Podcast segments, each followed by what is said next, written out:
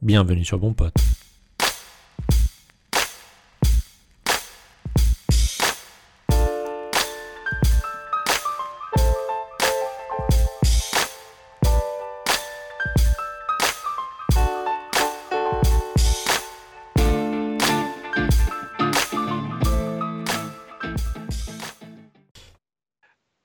Bon, bonsoir, bonsoir à tous les deux. Ça me fait évidemment très plaisir euh, d'être avec vous ce soir et que vous m'ayez fait l'honneur euh, d'être les premiers invités. Euh, je vais faire un petit historique avant que vous puissiez vous présenter.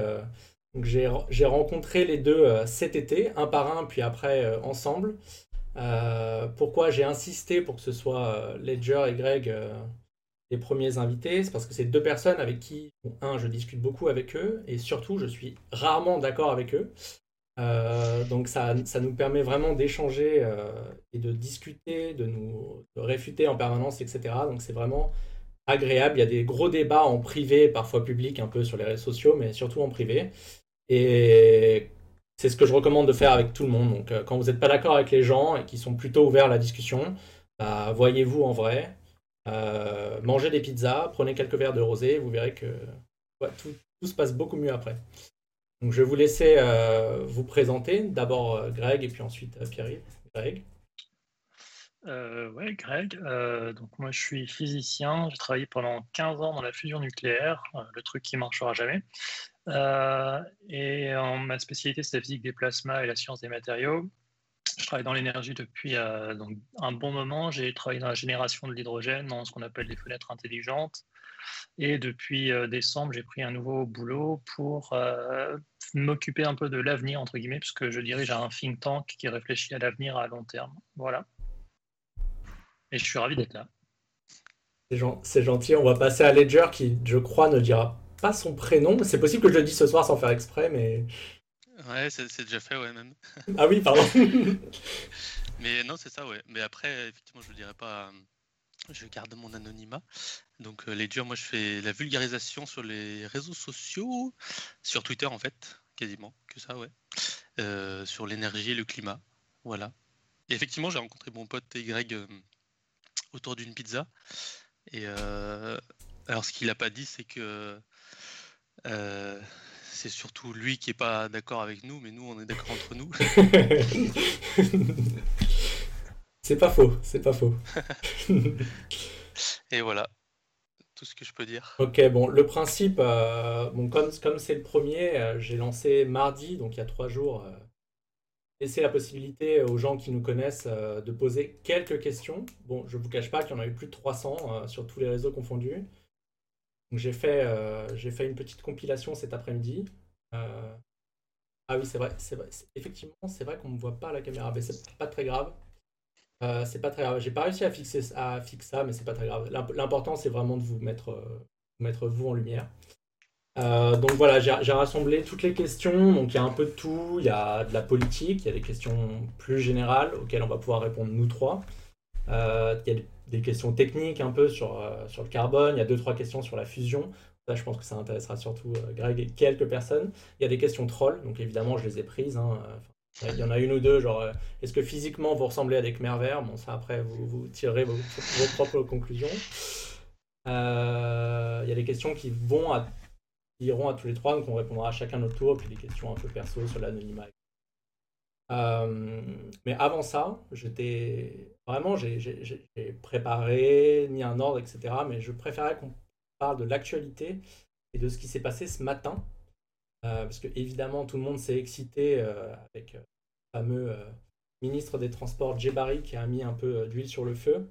Ou, enfin, plutôt en répondant à ce qu'a fait Greenpeace, qui sont allés un tarmac repeindre un avion en vert. donc j'aurais aimé savoir ce que vous en pensez.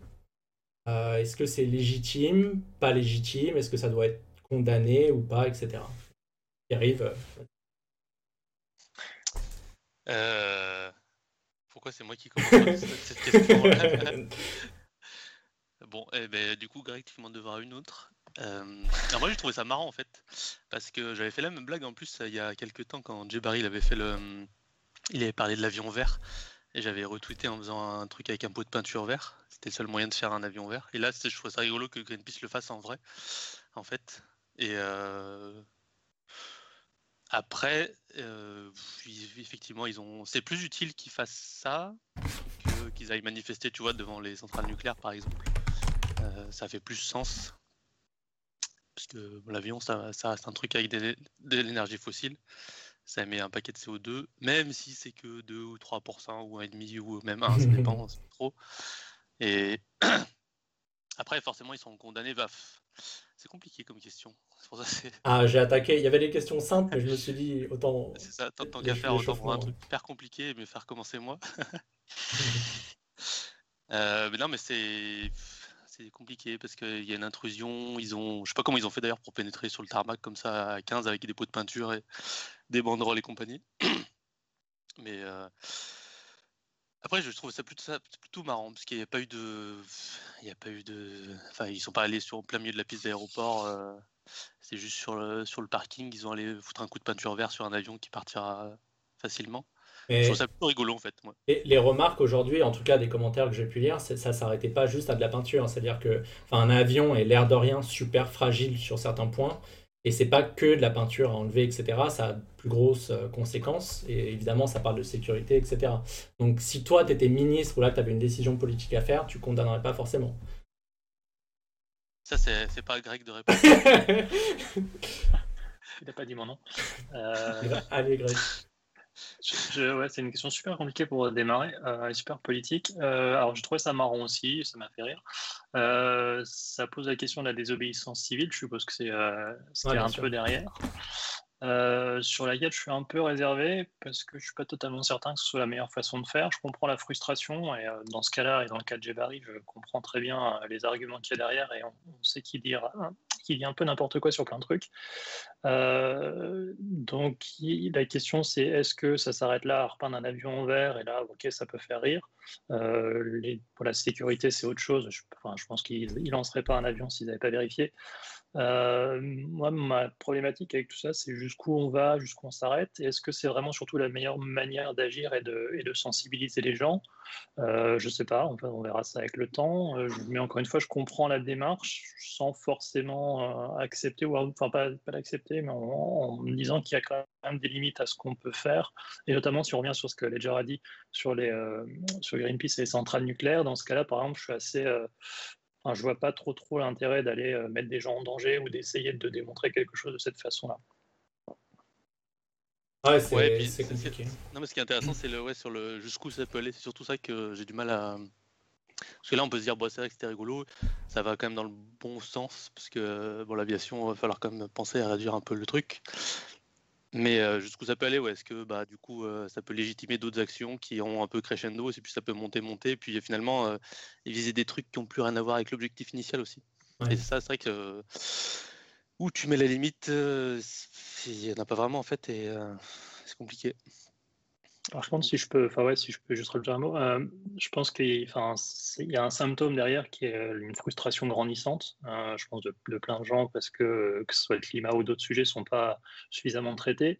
Et il faut peut-être le prendre plus comme un symptôme du fait qu'il y a une écoute qui se fait pas et qu'il y a une communication qui se fait pas correctement. et c'est peut-être là-dessus qu'on devrait se concentrer plutôt que sur l'action en soi ou ce que ça va devenir, plutôt sur ce que ça dit de gens qui pensent que c'est la meilleure façon de se faire entendre. Mmh. Bah, c'est compliqué, là, je vois dans, dans, les, dans les commentaires. Euh, évidemment, de toute façon, ces personnes-là vont être tournées en ridicule. C'est comme les personnes qui sont allées enlever les, les, portraits de Macron.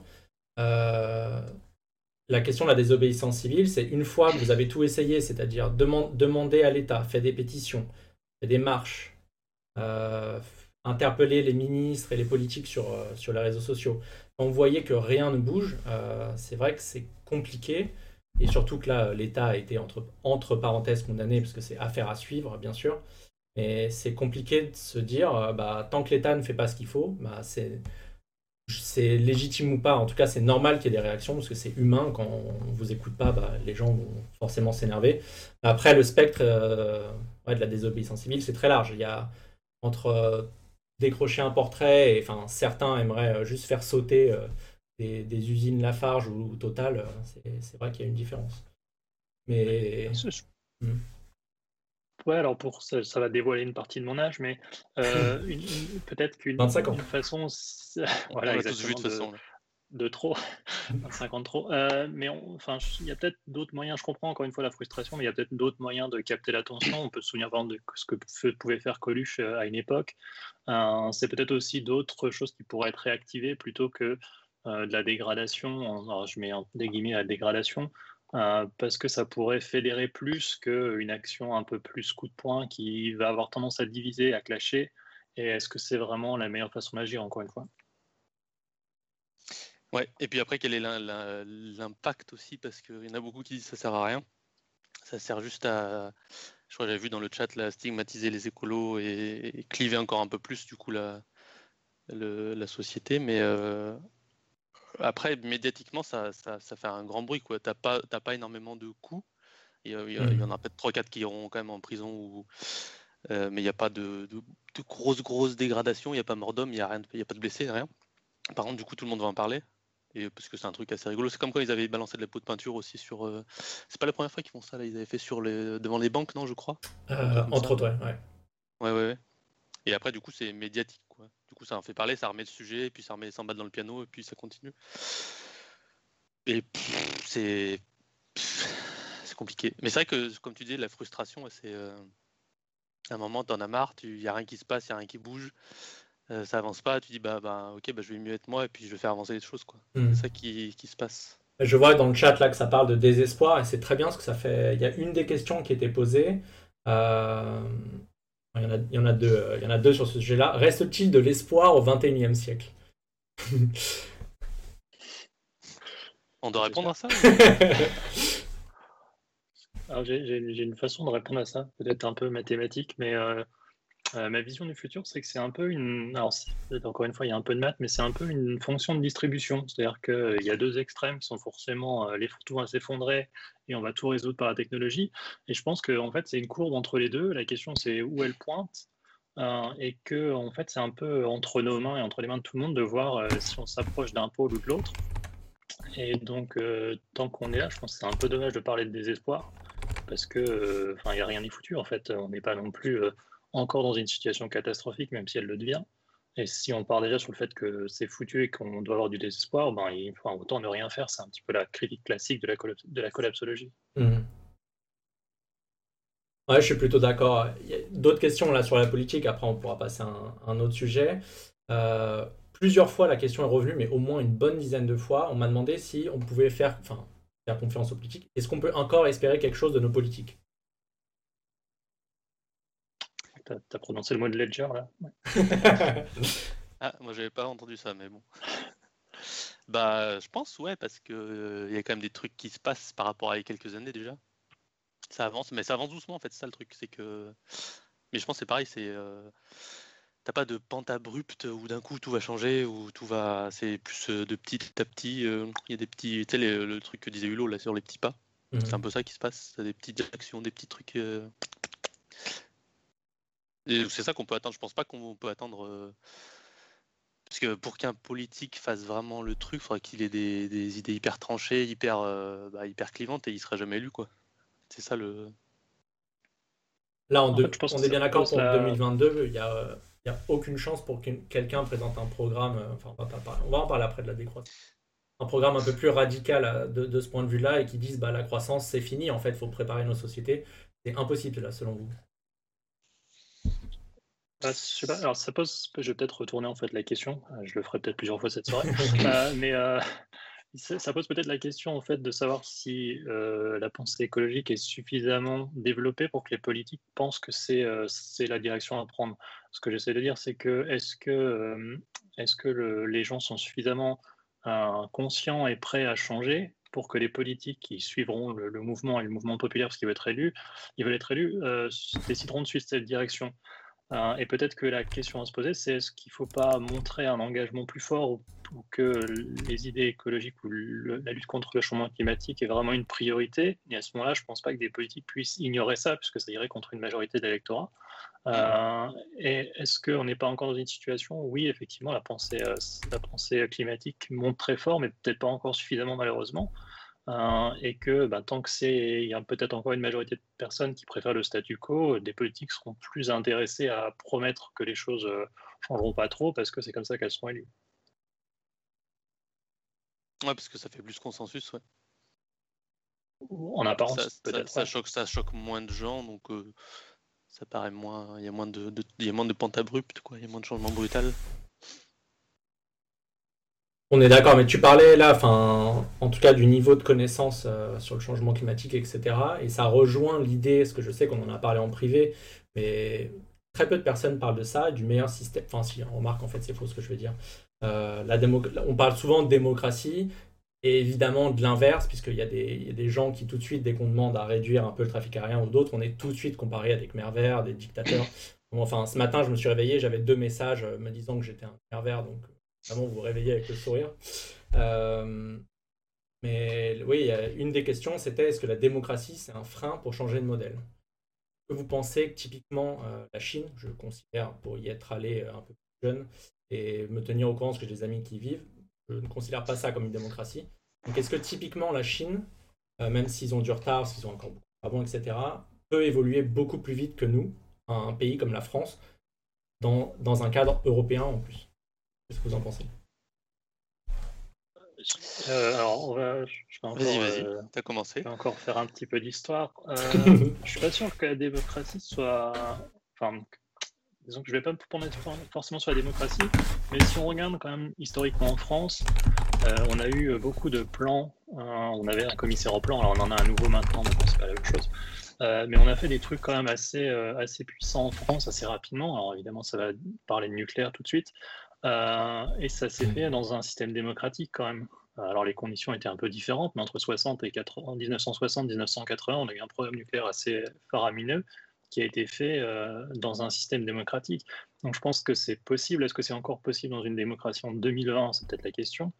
Euh, mais j'aime à penser que, en principe, si l'État était suffisamment fort et, et prêt à prendre des décisions, ça serait possible. Ouais, parce qu'après, il n'y a pas eu de. pour, le, reprendre l'exemple du programme nucléaire, là, mais euh, je pense qu'il y a le TGV aussi, c'est pas mal comme exemple, en type de grand, grandes infrastructures euh, similaires. quoi. Mais euh, il n'y a pas eu de vote, de référendum, de. Est-ce que c'était dans un programme politique? Alors, t'es pas encore assez vieux, peut-être savoir ça. Non, j'étais. J'ai pas voté à cette époque-là. c'est ça. Je je sais pas comment ça s'est passé parce qu'il y a eu des décisions qui ont été prises au sommet de l'État dans une démocratie. Mais est-ce que les, vraiment le, peuple, tu veux dire, a été, été consulté? Est-ce qu'il y, a eu des votes au moins il y, a, sûrement eu des débats à l'Assemblée, je pense. Si je dis des conneries, il y en a qui vont me taper dessus de toute façon. Et tant mieux. Mais euh, je sais pas comment ça s'est fait, je sais pas. en fait, la, différence, c'est qu'il y avait une vision à l'époque. Alors, on peut ne pas, ne pas être d'accord avec cette vision, mais le Concorde, le TGV, le, programme nucléaire, c'était des visions, les, une certaine vision de l'industrie, une certaine vision de la puissance industrielle. Euh, et c'est peut-être ça aussi qui a permis que les choses se passent de façon plus, euh, plus consensuelle, entre guillemets, même s'il y avait forcément des, des opposants. Euh, et c'est peut-être ça qui manque. la Chine a une vision. Alors évidemment, elle ne demande pas trop aux gens de discuter, donc c'est plus simple. Euh, mais si on avait une vision claire en haut de l'État, peut-être que ça serait aussi un peu plus simple de bouger plus rapidement. Or là, c'est quand même assez difficile de voir dans quelle direction ça pédale. Euh, et ça facilite pas les choses. Donc, je pense qu'il y a une question de planification et d'idée et de, savoir dans quelle direction on va. Euh, et c'est une question en fait de leadership à la fin aussi. Hein. Donc tu, tu, considères ou tu sous-entends que Emmanuel Macron et son gouvernement ne sont pas très clairs sur la planification? Euh, oui, alors j'élargirais à plus que, plus que lui, pour être honnête, hein, sur les 20 dernières années.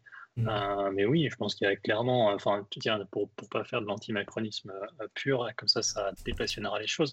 Mais si quelqu'un est capable de me dire dans quelle direction ou quelle idéologie portait François Hollande, je suis preneur. on avait une direction dans un sens, une, direction dans, une, décision dans l'autre.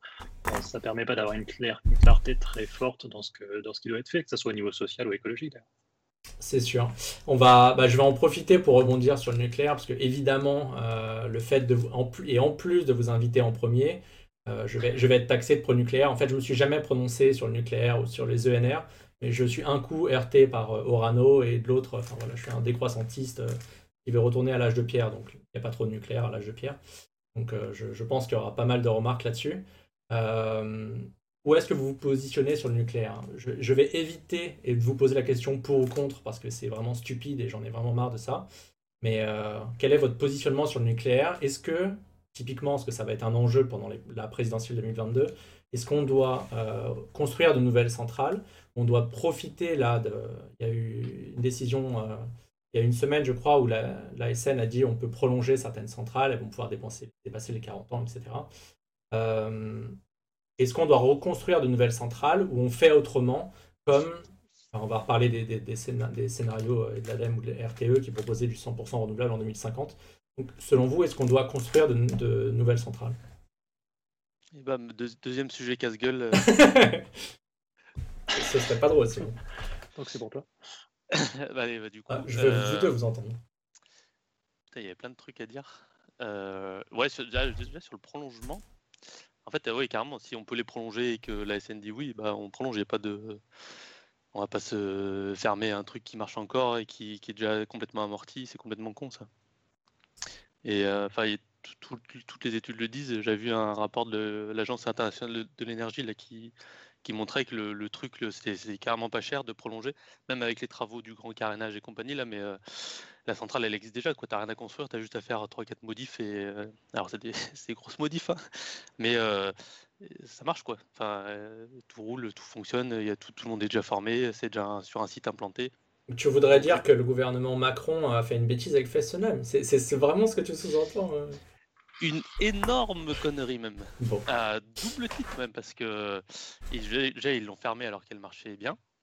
Que si la SN a dit il euh, n'y a pas de risque, enfin il n'y a pas de risque, euh, c'est conforme, euh, voilà, bah, pourquoi quelqu'un en dirait autrement quoi. Enfin, ou alors il faut qu'ils amènent des preuves un peu plus solides. Et ensuite, ça a aussi cristallisé pas mal de.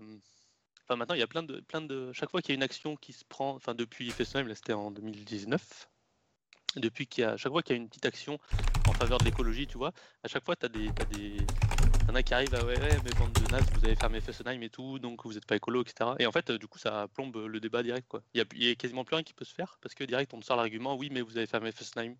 Et ça, ça c'est une connerie. Euh, ils auraient jamais dû le faire. Ouais. Ils se, sont... Déjà, ça a augmenté nos émissions, en tout cas les émissions de l'Europe, parce que tu peux pas remplacer deux centrales nucléaires, enfin deux réacteurs nucléaires comme ça euh, en, un matin.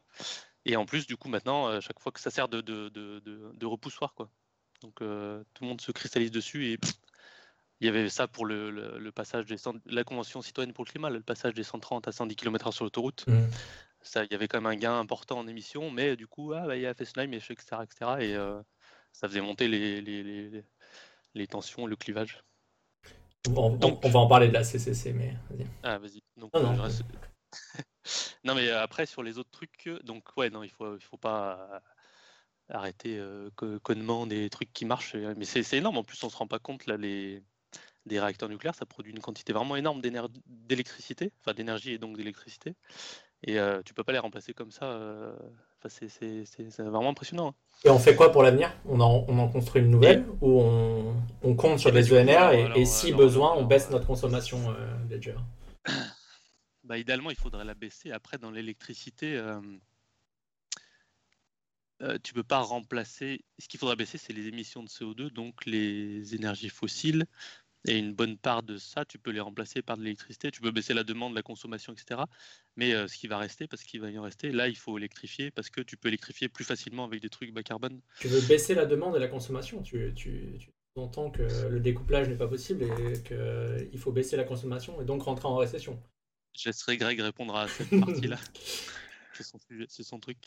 Et donc, donc, donc le, truc, c'est vraiment l'électrification. Et donc, tu peux pas dire on va baisser la consommation d'électricité avant d'avoir baissé la consommation bah, de pétrole, euh, de gaz, etc. C'est que c'est con aussi. C'est, tu te trompes de priorité. Et donc, euh, si tu veux, donc la consommation d'électricité, je sais pas trop. Alors, euh, il y en a qui disent qu'elle va descendre, d'autres qu'elle va rester stable, d'autres qu'elle va augmenter. Moi, je la vois bien quand même un peu augmenter parce que tu, on consomme tellement d'énergie à côté que si tu veux, même en baissant la demande, la consommation, forcément, il va falloir électrifier ce qu'il y a. Et donc, la consommation électrique va augmenter. Et donc, si tu veux euh, ben, prévoir l'avenir, euh, faire les systèmes 100% NR, ça me fait penser un peu à l'avion hydrogène, quoi. C'est des trucs que ça pourrait marcher techniquement. Oui, on pourrait, on pourrait le faire dans 30 ans si tout un tas de trucs s'enchaînent correctement, si on met le paquet sur la technologie, si toute la R&D se passe bien, etc. Alors qu'à côté, on a un système déjà existant qui est euh, bah, les centrales nucléaires qui marchent. On sait que ça, ça fonctionne. On galère un peu à construire deux réacteurs là, mais euh, c'est passager. On saura construire les autres. Et on sait que le système, le réseau, euh, tout fonctionne correctement. Et euh, Donc j'ai pas compris, on, en, construit ou on n'en construit pas des, nouvelles centrales? Bah, je, pense que, je pense que oui. Toi tu penses que oui, ok. Greg? Alors je pense que la question de base c'est euh, effectivement le besoin d'électricité et surtout le besoin d'une production de base. Je pense que le rôle du nucléaire c'est là. Euh, on est dans une société qui a besoin d'électricité constamment, mhm. et d'énergie constamment. Euh, une production de base décarbonée, à part du nucléaire, en fait, on ne sait pas, sait pas faire pour l'instant. Euh, donc, je vois pas comment on va se passer du, nucléaire, euh, surtout en France on a déjà une, on a déjà une électricité bas carbone. Donc, clairement, le fait de prolonger les centrales, c'est bien, et clairement, il va falloir en construire parce que les centrales actuelles vont pas durer pendant 100 ans, même si aux États-Unis il y a des discussions sur ça. il y aura, il y a forcément une, une limite et une durée de vie.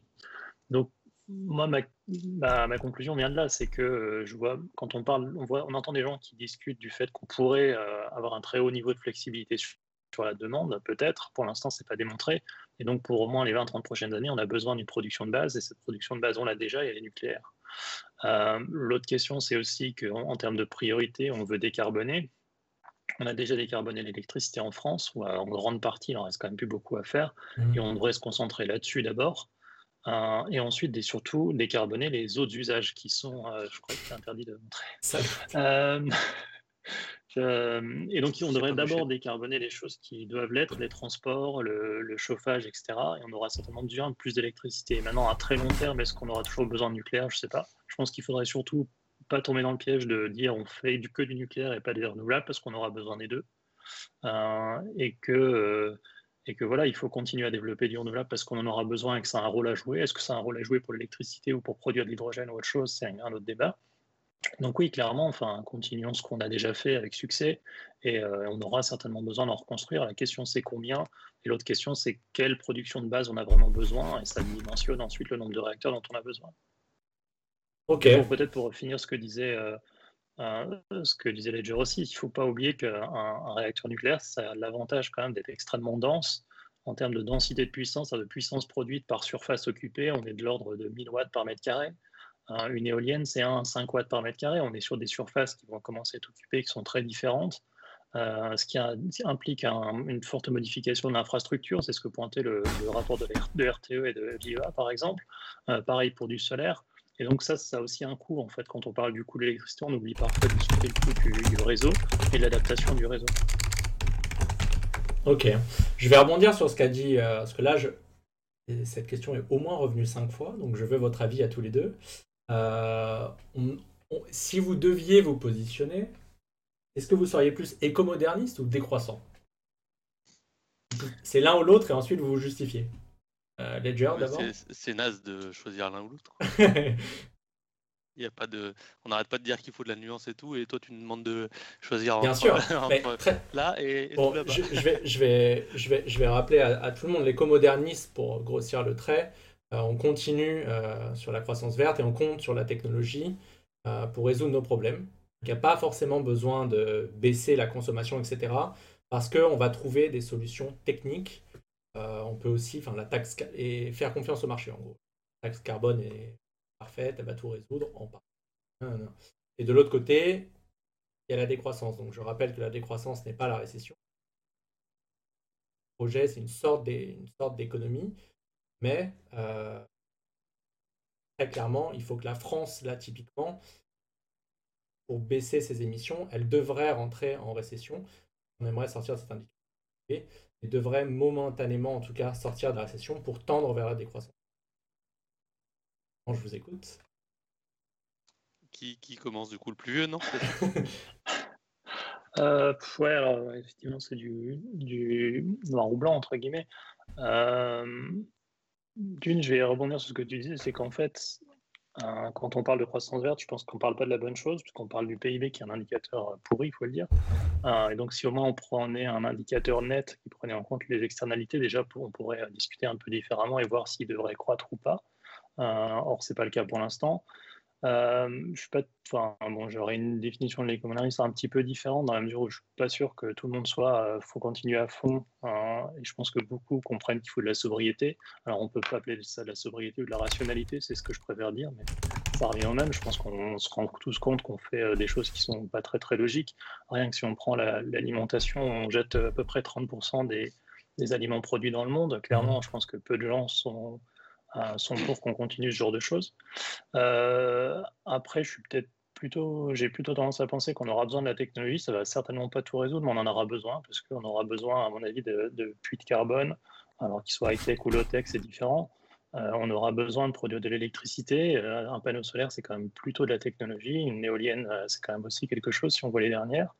donc je pense, j'ai tendance à penser qu'il faudra de la technologie et surtout, mais qu'il faudra en fait les trois, enfin les, trois choses qu'il faudra les changements de comportement, qu'il faudra de la sobriété de la rationalité et de la technologie. la question, c'est jusqu'où on met le curseur. Hein, et c'est là où personnellement, j'ai pas trop trop de vision. Quand même quand on parle de décroissance, c'est euh, où on met le curseur, de combien on veut que les choses décroissent. Hein, alors si c'est les émissions, on est tous d'accord, il faut qu'elles décroissent très fort. La question, c'est si on parle de consommation énergétique, euh, de combien devrait décroître. Euh, bah, je suis pas, enfin voilà, je, je n'ai pas, pas, de valeur là-dessus. Si on regarde les, tous les indicateurs, genre euh, l'indicateur développement humain en fonction de l'énergie, effectivement, ça plafonne à partir d'une certaine consommation énergétique par personne. Donc, on peut clairement diminuer euh, notre consommation énergétique sans trop de problèmes. Mais au bout d'un moment, on a quand même une pente qui est assez, euh, assez serrée. et donc, c'est pour moi la question là, c'est où on met le curseur? Hein, et j'ai pas vraiment de réponse parce que j'ai pas vraiment euh, compris. Enfin, je suis pas sûr que du côté des croissances tout le monde ait la même idée. Je suis pas sûr que du côté éco-moderniste tout le monde ait la même idée. Ah, je peux t'assurer que les euh, décroissants, tous, tous les auteurs décroissance, tous ceux qui ont sorti, écrit des papiers dessus, il est clair que pour atteindre nos objectifs climatiques d'ici 2050, bien sûr, 100% des décroissants, en tout cas ceux que j'ai lus, bonne vingtaine, euh, tous parlent de se serrer la ceinture. Et là, c'est oui ou non. Après, tu peux discuter, mais c'est oui ou non. Ouais, mais ça veut dire quoi, serrer la ceinture? Ça veut dire réduire son empreinte, et en l'occurrence, on va parler, on va parler d'autres choses ce soir, mais réduire son empreinte carbone. Ouais, clairement, mais c'est, euh, enfin, je veux dire, serrer la ceinture quand extrêmement obèse ou quand tu es déjà très maigre, c'est pas tout à fait la même, chose. Euh, et si on parle de serrer d'un cran, je pense que beaucoup de gens seront d'accord. Si on parle de serrer de six crans, euh, peut-être que ça va frustrer certaines personnes. Donc c'est là où je suis pas très clair en fait sur euh, jusqu'à quel niveau on peut descendre en consommation énergétique, parce que je préfère parler de ça que de l'économie. et ça, j'ai pas, ouais, j'ai pas vraiment de vision claire là-dessus. On sait qu'à partir, alors j'ai plus le chiffre en tête, mais qu'à partir d'un certain nombre de gigajoules par personne par an, euh, on commence à, diminuer sérieusement les indices de type développement humain, mais aussi la durée, l'espérance de vie et des choses comme ça. Hmm. C'est vrai que tu as travaillé sur d'autres indicateurs. Je ne sais pas si tu as, eu, as eu le temps de finir ou que tu pourrais partager à tout le monde euh, tes travaux là-dessus. Je ne sais pas si c'est encore en cours. Ou... Non, c'est des réflexions qu'on avait. C'est une bonne chose. C'est-à-dire que l'idée, c'était euh, qu'on avait avec une, asso, c'était de voir si on pouvait pousser, et d'ailleurs, ça existe déjà en France, partant du principe que le PIB est un indice qui est, qui est mauvais, puisqu'on prend en compte les externalités et on sait qu'en cas de catastrophe, le PIB peut augmenter, par exemple. L'idée, c'était euh, est-ce qu'on euh, ne devrait pas commencer à proposer d'autres indicateurs? Alors, je rappellerai qu'il y a une loi qui s'appelle la loi EVASAS euh, en France, qui, si je me souviens bien, a été déposée en 2015, qui fournit un tableau de 10 indicateurs, en fait, sur la biodiversité, sur l'économie, sur l'éducation, que le gouvernement est publie tous les ans et en principe est censé, euh, sur lequel il est censé communiquer. Vous trouvez les rapports sur le site du Premier ministre tous les ans mais personne n'en débat. Donc en fait, il y a déjà des efforts de fait pour, euh, pour euh, regarder un peu l'évolution de la France sur différents indicateurs. Euh, je ne sais pas si beaucoup de monde le sait, et surtout ces indicateurs ne sont pas très, sont pas très utilisés. La question quand on s'intéresse au PIB, je ne suis, pas le, suis pas le meilleur mmh. expert, c'est qu'en fait, le PIB, c'est facile. c'est facile à calculer, entre guillemets, hein, c'est juste des additions, on additionne des choses, ça rentre dedans quand on veut des indices euh, un peu plus poussés, en fait, il n'y a pas de consensus, à ma connaissance, sur un truc aussi synthétique et aussi facile à représenter. quand, on a un panel, quand on a un panel d'indicateurs, enfin, quand on a un panel des 10 indicateurs que la loi EVASAS propose, la question aussi, c'est sur lequel on met le curseur. parce que bah, les 10 n'évoluent pas de la même façon. Et il faut aussi, à un moment ou à un autre, euh, si, on veut piloter une économie, savoir le, sur lequel on met le plus de, poids, par exemple. Et ça, c'est mmh. pas super facile, hein, parce qu'ils euh, ont tous des, conséquences différentes. Euh, et donc, je sais qu'il y a beaucoup de gens qui travaillent là-dessus. Il, y a une chaire à Paris qui travaille sur la comptabilité écologique, que ce soit au niveau du PIB ou au niveau des entreprises aussi, comment les entreprises peuvent prendre en compte leurs externalités. Euh, et, euh, mais c'est des discussions extrêmement difficiles, donc je n'ai pas vraiment de, réponse. pas un expert. On parlait d'autres indices. Il y a une très bonne remarque de Paul Bismuth, très bon pseudo dans, dans le chat, et, qui dit que l'espérance de vie diminue déjà. Enfin, alors, il parle du Mexique, mais de mémoire, elle diminue aux US. Je crois qu'en Europe, elle, elle fait un plateau, et je me demande même si elle n'a pas commencé à diminuer au niveau européen. Donc on voit bien qu'il y a quand même, malgré le PIB et l'augmentation du PIB, on voit bien que ça ne, ça ne résout pas tout. Quoi. Oui, oui, non, mais que, enfin, en fait, euh, si on regarde les courbes, effectivement, on, voit une certaine. Euh, donc, on voit un optimum, et après, euh, la question est est-ce que ça continue, est-ce que c'est un plateau ou est-ce que ça diminue? Mmh. Clairement, au niveau, par exemple, au niveau alimentation, on voit que on utilise de plus en plus d'énergie pour produire des aliments préfabriqués, pas préfabriqués, mais surgelés, etc., qui sont pas bons pour nous. Et donc, il y a une question. La question, c'est jusqu'où on est allé? On est allé trop loin. Donc, ça, je n'ai aucun problème à le dire. Euh, mais la question, c'est où on remet le curseur en fait pour, euh, que tout le monde soit quand même à un niveau euh, suffisant. mais en ayant fait des efforts, ça c'est clair, il va falloir en faire. Et donc ça, j'ai pas, j'ai pas de, j'ai pas de réponse en fait. Ok, Pierre-Yves? Pardon, Ledger. tout, pareil que, tout pareil que Greg. Pas de. En plus, il a pas, t'as pas tranché du coup, Greg. La question c'était. Il nous a fait une réponse de Normand. Je te demande si on doit, si on doit viser la sobriété ou pas. Non, mais il essaye de, de nous endormir. Ah non, j'ai, non, non, j'ai, dit, ah non, non, non, j'ai dit, dit, oui, il faudra de la sobriété. Ah, euh, donc, j'ai dit plusieurs fois. Donc t'es un dé... donc dit... décroissant. Non, non, voilà, c'est, enfin, je sais pas, mais euh, j'ai dit qu'il fallait de la sobriété, j'ai dit que je préférais parler de rationalité, parce qu'à mon avis, c'est une question d'intelligence dans des usages. Euh, mais est-ce que, est-ce que, est-ce qu'introduire un certain niveau de sobriété, c'est décroissant? Je sais pas. Enfin, j'avais l'impression que le spectre était un peu plus large. Euh, donc non, je ne me prononcerai pas parce que parce que pas de réponse là-dessus. J'ai euh, j'avais quelques sympathies pour le pour l'écomodernisme parce que je trouvais qu'il y avait une, vision intéressante. Mais bon, finalement, c'est aussi pollué que d'autres d'autres idéologies. Mmh. et, donc voilà, je, je, suis entre les deux. En fait, je suis toujours dans ma distribution de probabilité en fait et j'ai pas encore trouvé de quel côté elle, elle, pointait. Ok. Il y a une très bonne question dans le chat. Euh, il me demandait des exemples de serrage de ceinture. Donc je vais poser une question euh, maintenant que tout le monde peut écouter euh, à, nos, à, nos deux, acteurs. compte tenu, alors on va rappeler d'abord certains ordres de grandeur. En gros, l'empreinte carbone moyenne française, elle est autour de 10 tonnes de CO2 équivalent.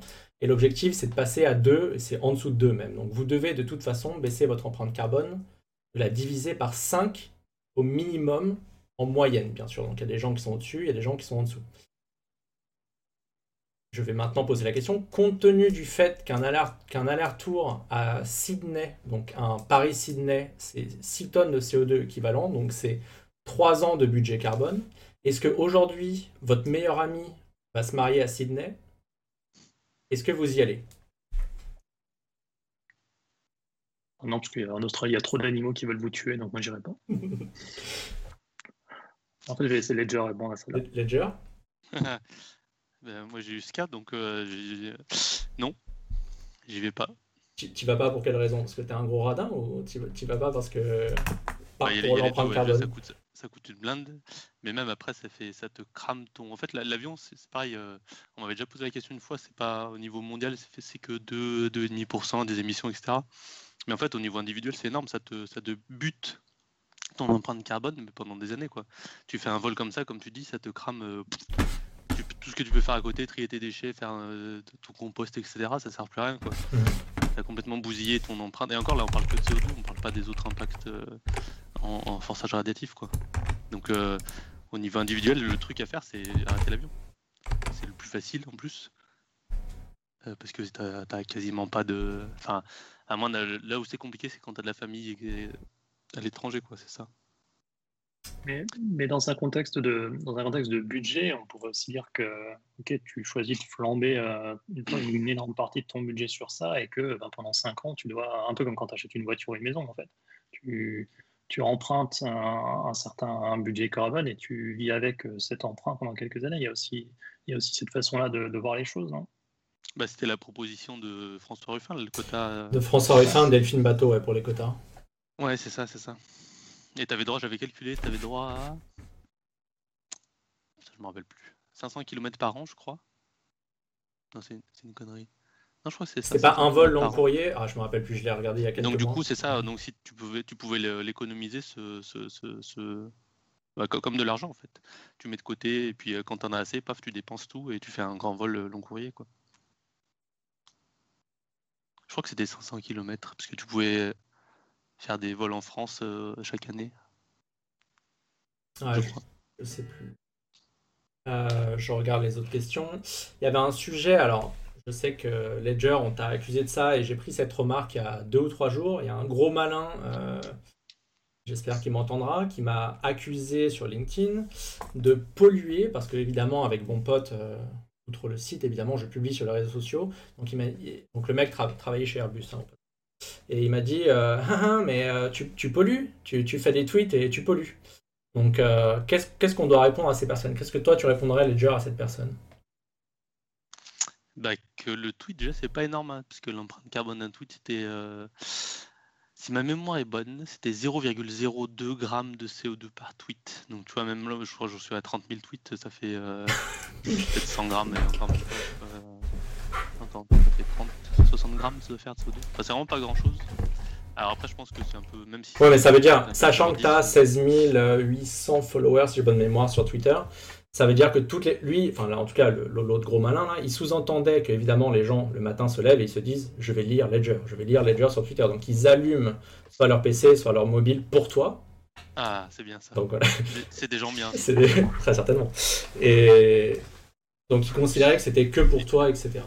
Et après, il y a le, le, si tu prends une, une approche globale, ok, tu fais des tweets, etc. Mais après, tu as des gens derrière qui te lisent, qui vont peut-être changer d'avis. Et si, genre, si, il suffit qu'il y ait un seul, un seul gars qui décide de pas faire un voyage en avion, et pouf, ça y est, tous mes tweets, ils sont rentabilisés, quoi. Même, euh, ils sont rentabilisés pour 10 ans. Si, tu as, beaucoup plus d'impact parce que tu arrives à changer les comportements que euh, en faisant des tweets ou en faisant comme là, on fait un truc en vidéo. Euh. alors là, ça bouffe de la bande passante, mais mmh si, peut-être que les gens qui nous suivent, ils sont que convaincus. et encore, c'est pas dit, mais euh, ça pourra convaincre des gens et du coup changer des comportements et du coup, au final, avoir une action euh, beaucoup plus euh, positive que négative. Ouais, je suis plutôt d'accord. On parlait. Et après, c'est comme, ceux qui disaient que Greenpeace avec leur peinture verte là, ça faisait des émissions, c'était pas biodégradable, etc. Mais l'impact est plus fort médiatiquement que les pauvres 3 mètres carrés de peinture qu'ils ont mis sur l'avion. On parlait de la. il y a... Pardon. Vas-y, vas-y. Il y a aussi, enfin, déjà, c'est un peu un homme de paille quand même, comme, comme type de remarque. Si on en est à critiquer euh, les gens sur trois tweets, euh, enfin, quand on en sera à compter l'empreinte carbone en nombre de tweets, on aura, on aura gagné. On aura déjà gagné. Mais il y a aussi une question de est-ce qu'il faut, être, euh, qu'il faut être parfait pour pouvoir sensibiliser les gens? Est-ce qu'on ne peut pas considérer que bah, personne n'est parfait à, la base, qu'on a peut-être tous des empreintes carbone qui ne sont pas encore euh, ce qu'elles devraient être, mais que c'est un effort collectif. C'est-à-dire que c'est aussi en, vulgarisant et en expliquant les choses aux gens qu'on apprend et qu'on essaye d'appliquer à soi-même. Donc c'est un petit peu, euh, je trouve cette façon de critiquer ou d'essayer de, discréditer les gens en disant ah, vous, critiquez, vous, vous êtes décroissant, vous utilisez Internet ou des choses comme ça. Je ne suis pas sûr que ça ramène rien au débat déjà, et à mon avis, ça montre un niveau intellectuel qui est assez faible. Et de deux, ça part du principe qu'il faudrait être idéal et, un modèle pour pouvoir euh, commencer à vulgariser. Euh, je trouve que si on attend que tout le monde, enfin, si on attend ça, on n'arrivera jamais à rien. Et euh, je pense que c'est un effort collectif et tout le monde essaie de bouger dans la même direction. Tu, ne penses pas que l'exemplarité va aider? Je vais sortir un exemple qui ressort très souvent, c'est Nicolas Hulot, à qui on reproche d'avoir été en hélicoptère, d'avoir cette voiture, d'avoir plusieurs maisons, etc. Est-ce que son message, enfin, c'est les angles morts, est-ce que ça passerait facilement s'il était un peu plus exemplaire? Je, pense pas. Je pense que, pour être honnête, j'ai appris que très très tard que Hulot avait un patrimoine où il avait des voitures, donc je suis pas sûr que ça, enfin voilà, ça joue peut-être pas sur tout le monde. Euh, évidemment, c'est un peu un extrême si quelqu'un, et j'avais un autre exemple en tête, mais si quelqu'un euh, essaie de prôner des messages comme ça et que lui est complètement à l'antithèse, ouais, là, euh, forcément, il y a un problème de dissonance.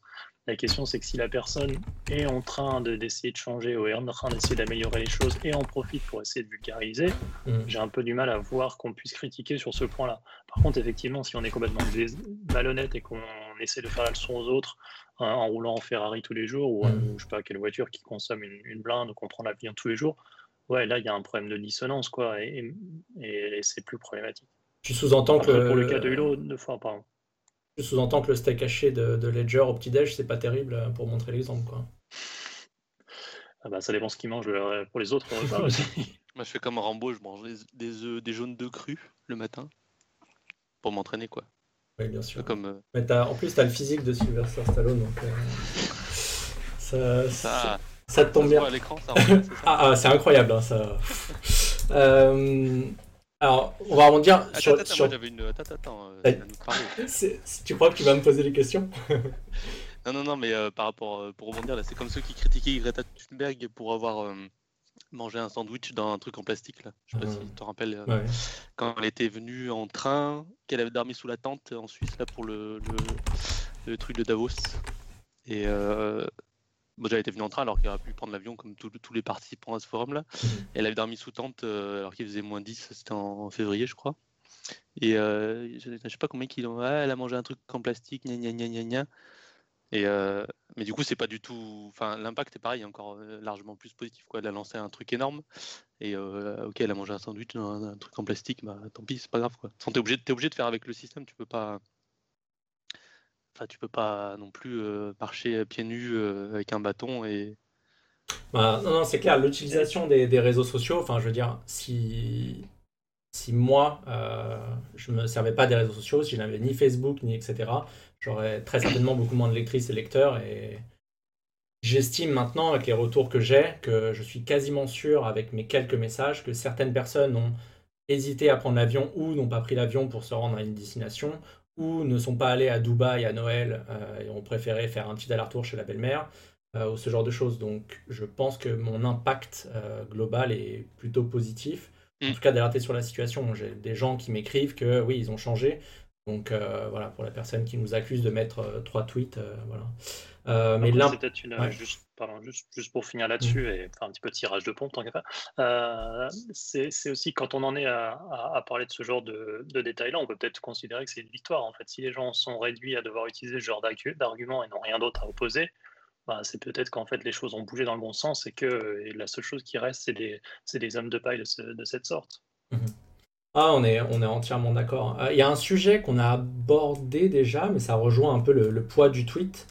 Euh, l'impact du numérique sur la planète, parce que bah, au moins 5 ou 10 questions là, qui ont filé sur Twitter, euh, qui demandaient qui, entre d'un côté le parti pirate ou le shift, avait raison, parce que évidemment le shift a amené le sujet euh, du poids du numérique, donc c'est 4%, Il y a beaucoup de personnes qui, sont, leur sont tombées dessus, à peu près tout le monde dans le numérique d'ailleurs, qui sont dit dire ouais mais bon, Donc, quel, est votre recul par rapport au shift Qu'est-ce que vous en pensez? Shift et le numérique, hein, pas le shift globalement. Le shift et le numérique. Ben alors, ils avaient fait une connerie, ils se sont fait reprendre effectivement, mais je crois qu'ils ont corrigé après. En plus, la connerie, c'était pas vraiment un truc. Euh, ouais, c'était un journaliste. médiatique. Ouais, c'est ça, c'est ça. Et puis dans, dans les rapports, c'était plutôt bon, même. Enfin, c'est large. C'était surestimé, je crois. Mais euh, après, je crois qu'ils ont corrigé. Enfin, il... y a un gars de l'Agence internationale de l'énergie justement qui les a repris. Et euh, après, le numérique, euh, bah, l'impact, de toute façon, c'est le, c'est les terminaux, c'est les, les, PC, les téléphones, etc. Il y a... Après, il y en a forcément sur le transit de données, mais de mémoire, je crois que c'est moindre, c'est pas un tiers ou un quart, non Pas sur tout le reste, c'est pas un truc mmh. comme ça. J'ai après, euh... les chiffres en tête, faudrait que je regarde. Je crois, ouais, ouais, ouais. Après, quand tu regardes les téléphones, j'ai regardé l'empreinte carbone des téléphones là, de Apple. Euh, parce que. Ah non, il n'y a pas de placement de produit, pardon. Euh, en fait, c'est rigolo parce que ça, ça augmente. Alors que tu pourrais penser que la plupart du temps, euh, les émissions elles baissent, quoi. même pour dans l'aviation, euh, les émissions par, par passager elles baissent, dans l'automobile aussi, etc. Et pour les téléphones, les émissions par téléphone elles augmentent. Et parce que la taille de l'écran augmente, parce que voilà, non? C'est ça, c'est ça. Et en fait, on c'est un peu comme dans l'automobile, on s'est servi de l'efficacité. Enfin, les processeurs, ils ont été multipliés. Enfin, la, vitesse, euh, les données, etc. Et ça a été multiplié par des, je sais pas combien d'ordres de grandeur, mais du coup, on s'est servi du gain d'efficacité pour améliorer bah, la taille de l'écran, ou alors les bagnoles, bah, améliorer euh, le confort, euh, la taille, la puissance, etc. Mmh. C'est un peu la même chose.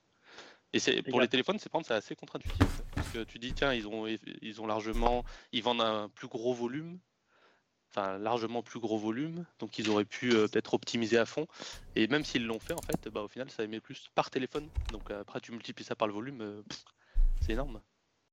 Après, tu, tu, tu, tu amènes un bon point qui est aussi que par exemple, souvent on peut penser que qu'on va utiliser un métal plus léger euh, que de l'acier pour faire quelque chose, que ça nous permettra d'avoir un, véhicule plus léger ou quelque chose de plus léger sera plus efficace.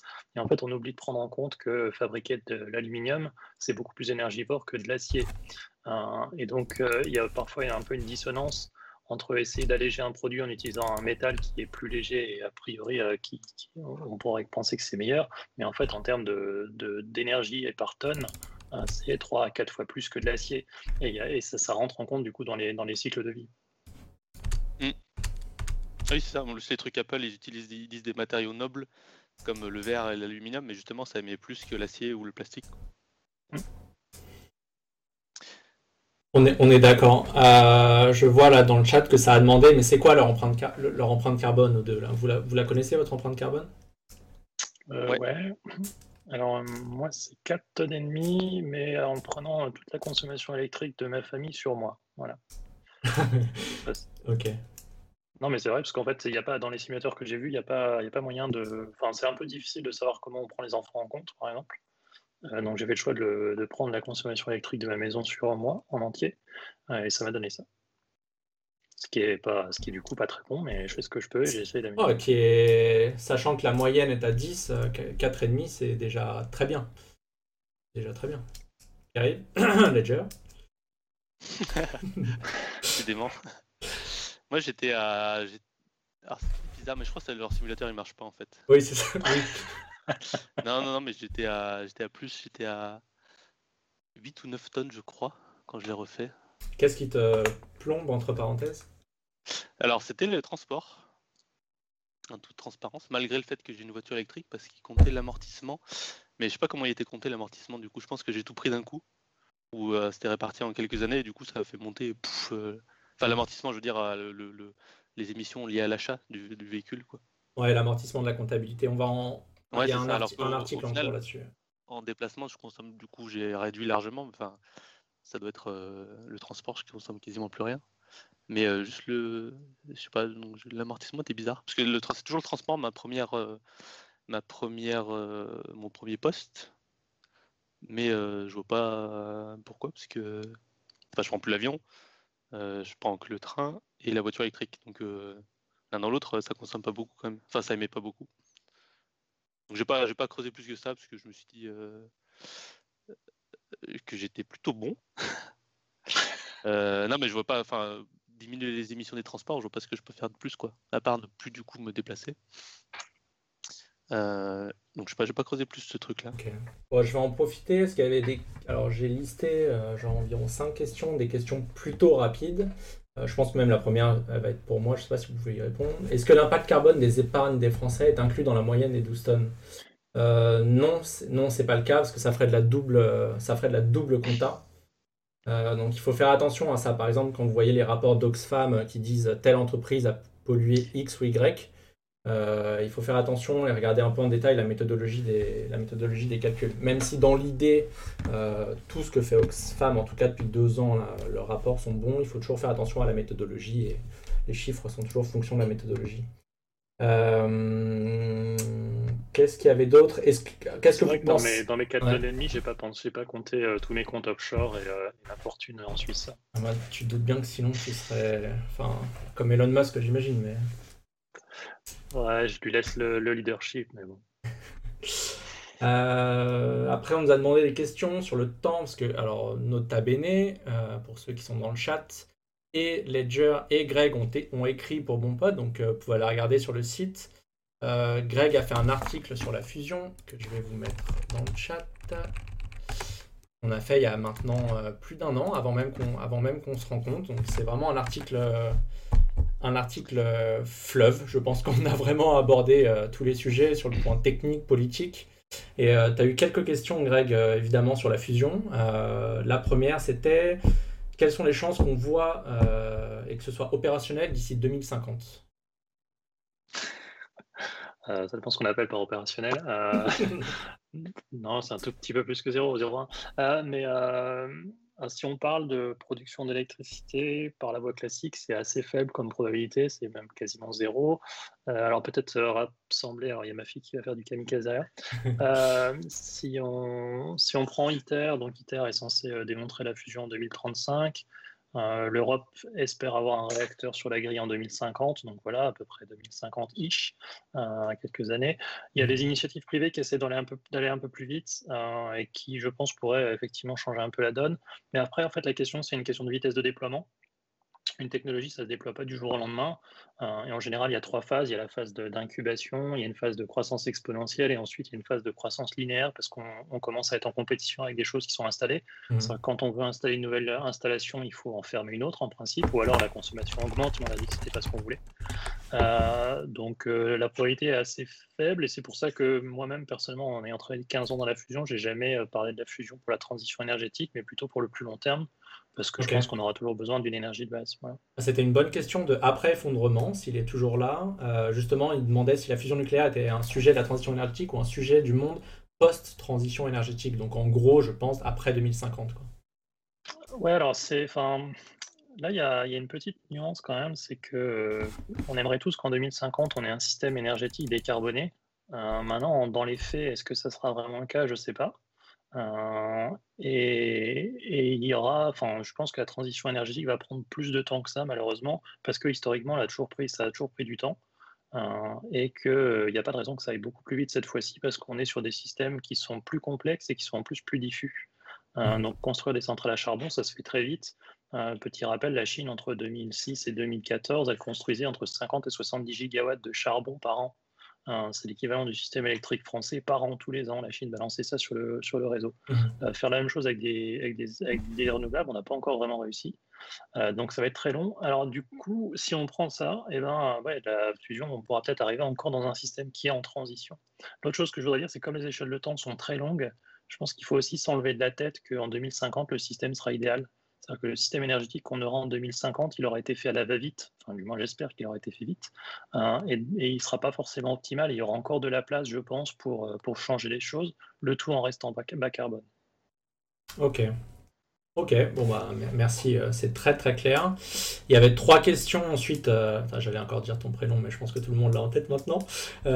pour Ledger, alors la première n'a rien à voir avec l'énergie. On se dit pourquoi l'anonymat? Pourquoi tu es anonyme Bon, aujourd'hui, euh, je suis très content que tu l'aies fait. Je m'attendais vraiment à un troll euh, que tu aies montré ton, visage. Euh, mais pourquoi tu es anonyme ou tu restes anonyme eh, Je voulais montrer mon caillou ouais. et me mettre à côté de la caméra, juste faire la, son de la voix. et. Hum, alors, il y en avait quatre, je crois, raisons de mémoire. la première, c'était à cause du boulot euh, parce que du coup, quand tu tapes sur des gens euh, qui ont un peu d'influence, genre euh, Stéphane Fort par exemple, tu vois. Stéphane Fort qui est le responsable communication directeur communication de Dassault Aviation, ouais. Et du coup, ça peut vite redescendre et ça peut causer des problèmes sur moi ou des collègues, tu vois, par exemple. Ça voudrait dire que tu, tu travailles pour ces gens-là, c'est ça? Je ne dirai rien, sauf en présence de mon avocat. Non, mais du coup, ça peut causer des. Enfin, c'est peut-être, euh, je me fais peut-être des idées, mais euh, autant éviter ça, quoi. Du coup, euh. Et après, il y a une autre raison, c'est que du coup, en étant anonyme, tu peux pas, obligé, si tu veux convaincre des gens, tu es obligé de, te baser sur des arguments. Tu peux pas dire, comme Raoul, tu sur moi, ça fait 30 ans que je fais des machins, j'ai tout vu, j'ai tout vu en épidémiologie, j'ai tout fait, j'étais le plus jeune truc bidule.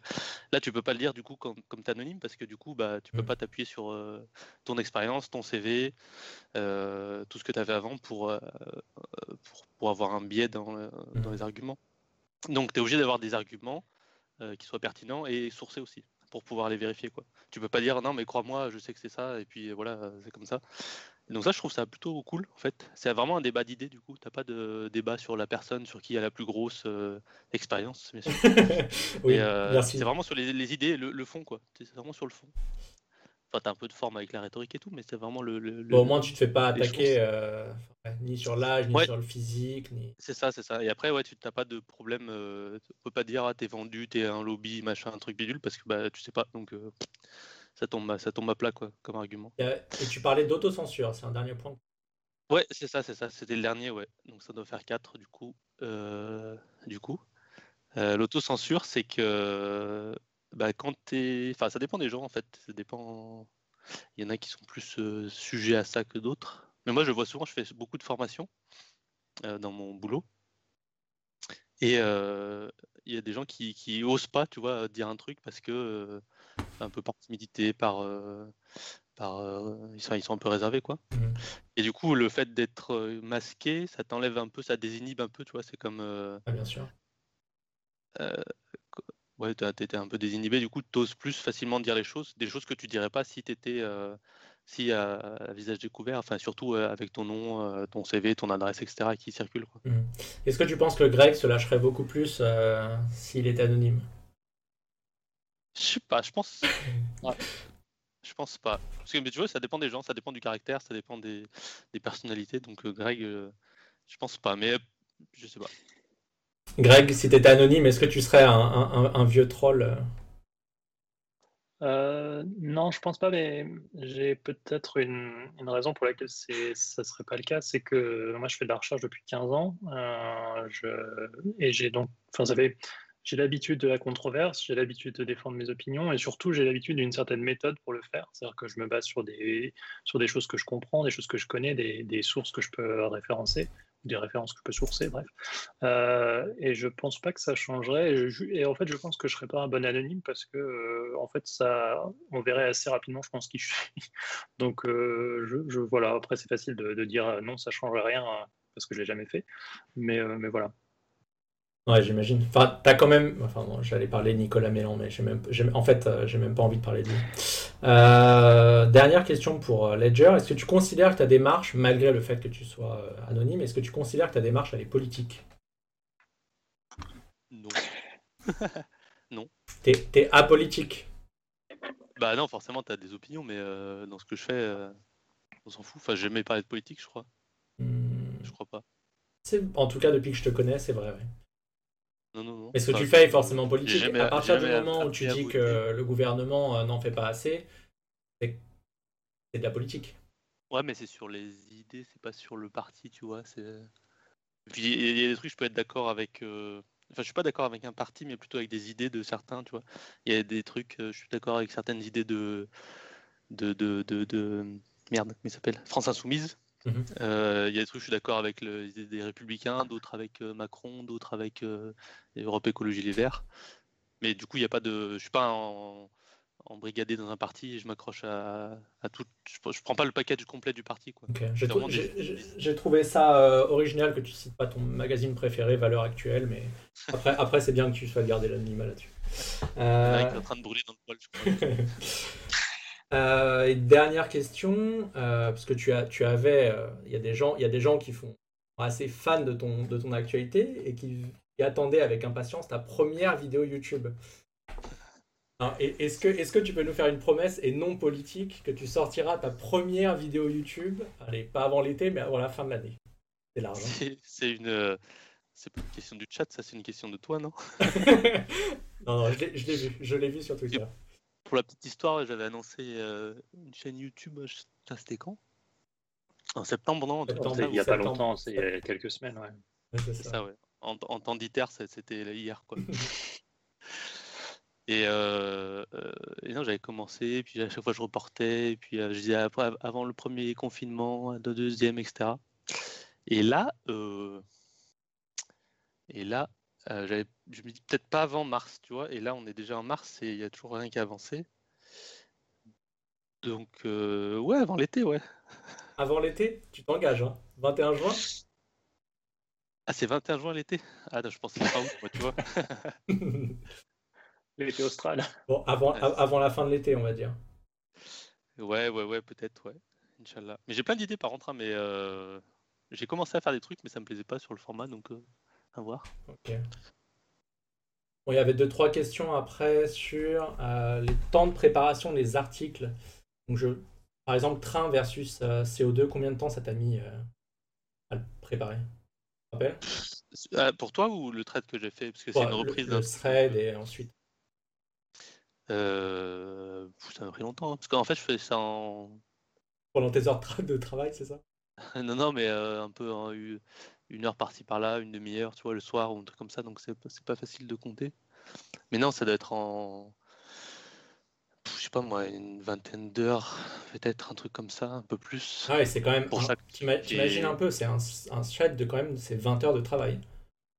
Ouais, c'est ça, c'est ça, quasiment, ouais. Ok, c'est juste pour que les gens euh, et Et dans le chat et ceux qui lisent se rendent compte. euh, Oui, ça Ouais, c'est encore autre chose. On Mais... a, on a mis à jour les chiffres, du coup, euh, on a reformulé des trucs, on a rajouté des choses, Mhm. on en a enlevé d'autres, donc tu as encore pas mal de boulot. mais à la base, c'est quand même ah, des threads de 20 heures, donc c'est quand même énormément de travail. Ouais, ouais, ouais, encore 20 heures, c'est peut-être même. Non, c'est beaucoup de boulot, ouais. Parce qu'en plus, je, relis, je me relis 10 fois, je refais les calculs, je sais pas combien de fois, pour être sûr qu'il n'y ait pas de, de boulettes. Ah bah. Et forcément, forcément, ouais. il y en a, parce que des fois, même tu fais une faute de frappe en retapant le truc, donc. Ah, surtout sur ce sujet-là, on est très attendu. Enfin, toi, Greg, je pense que tu rentres un peu moins, mais nous, on se fait taper dessus, évidemment, parce qu'il y a les, il y a les Jean Michou, euh, pilotes de ligne, qui nous tombent dessus systématiquement. Euh, donc, il faut faire assez- on fait vraiment très attention aux chiffres. euh, Là-dessus, on est vraiment, on fait très attention. Euh, je regarde ensuite, il y a pas mal de questions de finances, mais alors je les aime beaucoup. Vous voyez le sourire de Greg. Je les aime beaucoup, mais c'est pas trop trop leur spécialité, donc je sais pas si on va en parler ce soir. Je ferai peut-être un live à part. Si, si, Greg, il, il est câblé dessus, non? Les, taux négatifs, c'est ma Ah, spécialité. voilà, on avait, on avait parlé de taux négatifs, euh, pourquoi il y avait des taux négatifs et pourquoi on achèterait des, des produits financiers à taux négatifs, etc. Mais je suis pas sûr que ce soit euh, l'endroit et l'heure. Je ferai sûrement un live à part. Euh, Il y a une question en revanche concernant les banques écologiques. Donc ça, moi, c'est un sujet que je vais traiter ce mois-ci. Euh, j'ai rendez-vous, j'ai pas mal de rendez-vous avec les néobanques, là, les, certaines fintech, les, toutes les. euh, Il y a Green God, je crois qu'il y a la Nef, Helios, j'ai pas mal de banques comme ça. Je peux vous répondre, mais c'est pas une exclue, que les quatre plus grandes banques françaises n'ont absolument rien de vert. Pas une exclue, donc voilà, vous le savez, il y a des rapports de Ah, sortie. Je, je m'en doutais pas, tiens. ah bon? Je, je pensais que dans Crédit Agricole, il y avait Agricole, donc ça passait. Mais non. Le- la BNP avait un logo tout vert, non? Euh, la BNP, euh, la banque d'un monde qui change, est la pire. Donc voilà, euh, j'en parlerai plus longuement euh, quand je ferai des articles. Mais elles n'ont évidemment rien de vert, ces banques-là. Euh, ça va être... On va éviter de parler du enfin, et des banques et de l'argent ce soir. Évidemment, l'argent Ouais, ouais. et la monnaie sont, sont un problème. C'est un des piliers de la décroissance. Ils sont très brillants, mais je préférerais ne pas, ne pas parler de ce sujet-là ce soir. Ça risque de casser un peu le mythe, quoi. Euh, J'ai aucune honte à dire que je ne sais pas. ouais. Ah, alors il y avait une question par rapport. On, on va y venir, euh, Jean, euh, sur El Giro juste après. Euh, il y avait pas mal de questions sur le pic pétrolier. Alors, quel, est votre point de vue dessus? Est-ce que ça va arriver là dans les dizaines d'années? Et surtout, et j'ai trouvé ça très pertinent, euh, est-ce qu'il est souhaitable? Est-ce qu'il y a un choc, vraiment un gros choc euh, de l'offre et qui est le gros problème euh. Pour accélérer en fait, accélérer le changement. Bah, il va arriver, forcément, il va arriver un jour. Après, quand, je sais pas. Bah, il, il est déjà arrivé, parce que en 2019, c'était le maximum, tu vois. Mais euh, non, je, je sais pas. Il va arriver un jour. Après, euh, c'est un peu couillon de faire des prédictions, parce que j'ai l'impression qu'il y en a beaucoup qui se sont plantés là-dessus. Et de toute façon, même le pic euh, conventionnel est passé du coup en 2008, d'après l'Agence internationale de l'énergie. Donc en fait, on tient qu'avec les pétroles non conventionnels, donc l'offshore, euh, Mhm. truc de schiste et euh, machin bitumineux là. Mais comment on fait pour tenir Parce que les États-Unis sont re-rentrés dans l'accord de Paris. Et le, le, Bi- le Biden, qui évidemment est, vert et tout gentil et tout souriant, il a annoncé que les, Éta- les États-Unis aussi allaient tendre vers la neutralité carbone. Donc comment, comment fait euh, ce pays-là, en lançant là de shale oil, pour être neutre en carbone? On est bien d'accord que c'est pas possible. Ah bah ouais, c'est un peu compliqué, ouais. En plus, les États-Unis, euh, C'est genre le pays qui sera à la traîne. Ils consomment comme des, comme des porcs. En tout, ils émettent comme des porcs du CO2 de partout. Enfin, c'est un truc de ouf, quoi. Les bagnoles, l'avion, tout, tout, tout. Ils ont tout. On parlait de l'aviation tout à l'heure. Là, je crois que c'est un tiers des émissions de l'aviation, c'est les États-Unis, quoi. Mmh. mondial. C'est énorme. Enfin, ou un quart, enfin, un truc comme ça, quoi. Et ils sont à la, ramasse de partout. Ils ont aucune règle, aucune réglementation. Ils s'en battent les, couilles complets, là.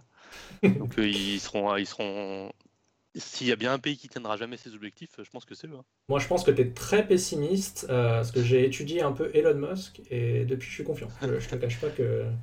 Non, mais ils font des trucs bien, mais euh, il y a tellement. C'est le, pays du pétrole, c'est les États-Unis, quoi. C'est pas l'Arabie Saoudite, c'est pas la Russie, c'est vraiment les États-Unis, quoi. C'est de là que tout est parti. C'était le premier producteur mondial pendant je sais pas combien d'années, jusqu'à. Bah, encore, ça l'était en 2019 ou 2018, quoi. Un truc comme ça. Bah, c'est vraiment un truc de ouf. Hein. Donc euh, ils ont des réserves de charbon, c'est le pays qui a le plus de réserves de charbon dans le monde. Ils ont pour 350 ans de charbon en réserve prouvée, hein, c'est même pas. Donc euh, ils ont de quoi. Enfin, et en plus, c'est comme ils, c'est tout sur leur territoire, donc ils n'ont pas besoin. Ils sont, ils sont, ils pourraient avoir l'autonomie énergétique juste avec leurs énergies. Enfin, je vois dans le chat, on me demande s'ils sont nucléaires. Alors j'ai mis le mix électrique, euh, le nucléaire compte pour 20%. je l'ai mis dans mon dernier article, faut que je regarde sur Musk. Vous vous rappelez de tête? Non, mais ça doit être pas ça, ouais. Ça, une quinzaine de pourcents, ouais. Ouais, ouais, ouais. Et est-ce qu'ils ont prévu d'augmenter cette part euh bah, Les États-Unis, ça fait je sais pas combien d'années qu'ils n'ont pas lancé de construction de réacteurs. Euh, depuis l'accident de Three Miles Island. Euh, non, non, il y, a, non, il y, en a eu d'autres depuis. Il y avait des projets d'AP1000, par exemple, il y a le chantier de, Vocle. donc il y en a quelques-uns quand même. Il y en a qui se sont en service? 20% le nucléaire. C'est 20%. moi, je demande un fact-checking sur les réacteurs nucléaires en service aux États-Unis. Euh, ouais, j'ai pas, les chiffres. Après, c'est pas, pas très dynamique, euh, c'est clair. Euh, par contre, ils sont dans une dynamique d'extension des réacteurs assez agressive. Euh, donc, ils veulent pas s'en passer. Si on regarde ce que Biden a dit, c'est plutôt quand même vers du renouvelable qui se dirige. Mmh. D'ailleurs, avec une échelle de temps qui fait un peu sourire puisque je crois que la promesse, c'est euh, une énergie décarbonée en 2035. Oui, oui. Euh, ce qui, euh, ce qui j'ai fait un peu, j'ai étudié ça récemment. Si on regarde le taux de déploiement des ENR aux États-Unis depuis quelques années et qu'on extrapole, en fait, c'est pas faisable. il faudrait qu'ils dépassent leur taux historique de déploiement d'ENR pour arriver à leur objectif tout en sachant qu'il faut qu'ils ferment des, usines en même temps, enfin des centrales. Et il y a un papier euh, super intéressant de Emily Gruber, je crois c'est son nom, euh, qui est paru dans Science en 2020, fin 2020, et qui montre en fait que euh, à peu près 15% de leurs installations, soit charbon, soit gaz, devraient fermer avant leur fin de durée de vie.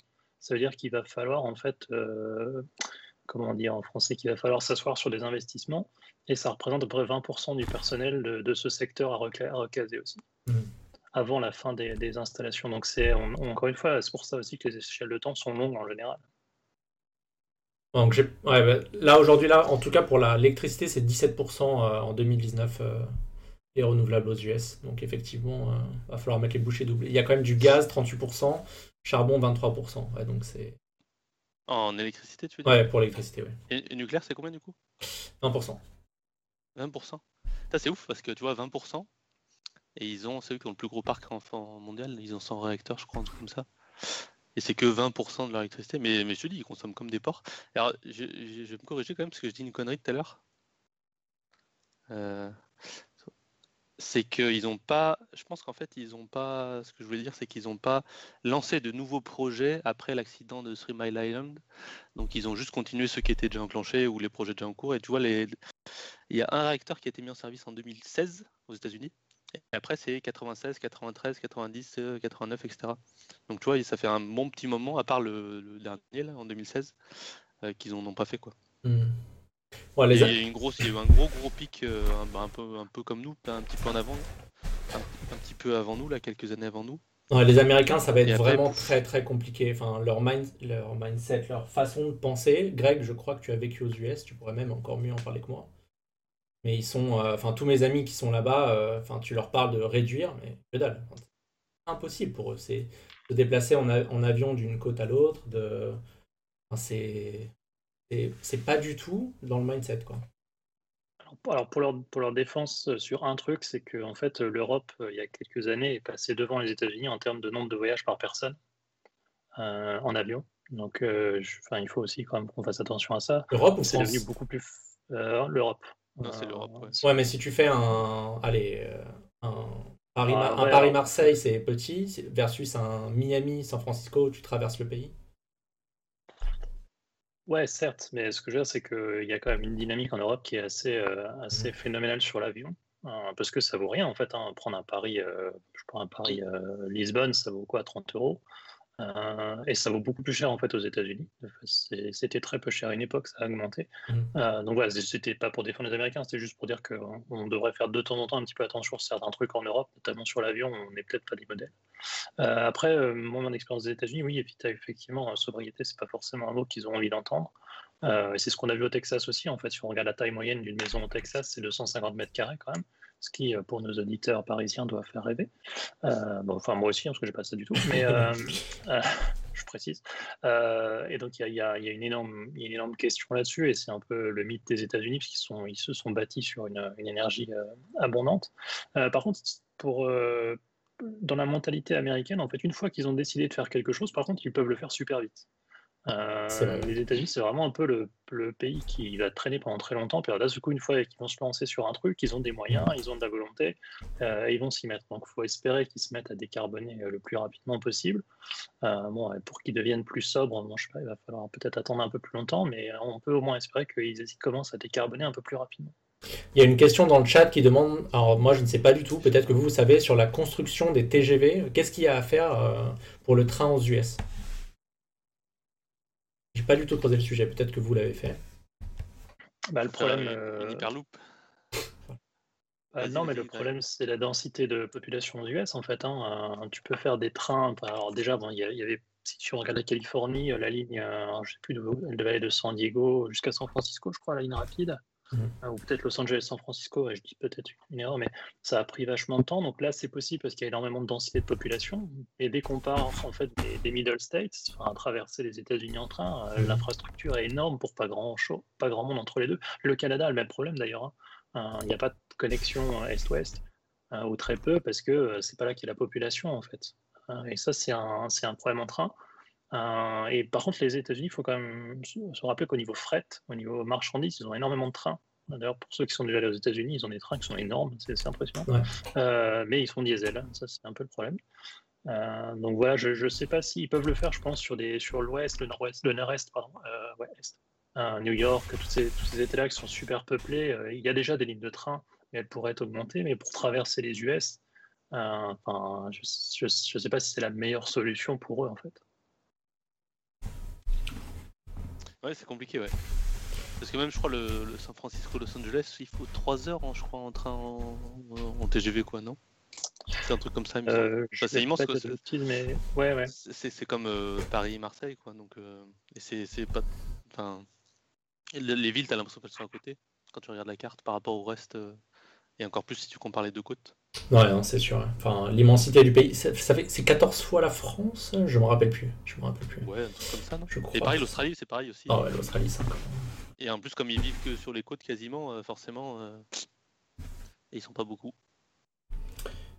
Bon, on va, passer, on va Et passer donc, aux questions plus générales. Euh, désolé, Greg, parce que je vois, je vois l'heure, je vois euh, le nombre de questions qu'il y a encore, mais ça va. En fait, là, c'est des questions un peu plus générales et moins techniques. Euh, Time for the Planet, on va en parler après. Euh, Ah, alors ça, ça devrait intéresser à peu près tout le monde. Qu'est-ce que vous pensez de Jean-Marc Jancovici? Greg? Vas-y, euh, j'espère à toi. Greg first Euh, bah, je... je trouve qu'il fait des choses que déjà il a, il a le mérite d'exister, de faire tout ce qu'il a fait. Je pense qu'il n'y a pas beaucoup de gens qui peuvent se targuer d'avoir vulgarisé autant de choses que lui sur le climat. Donc je pense que ça, c'est euh, quelque chose qui restera toujours.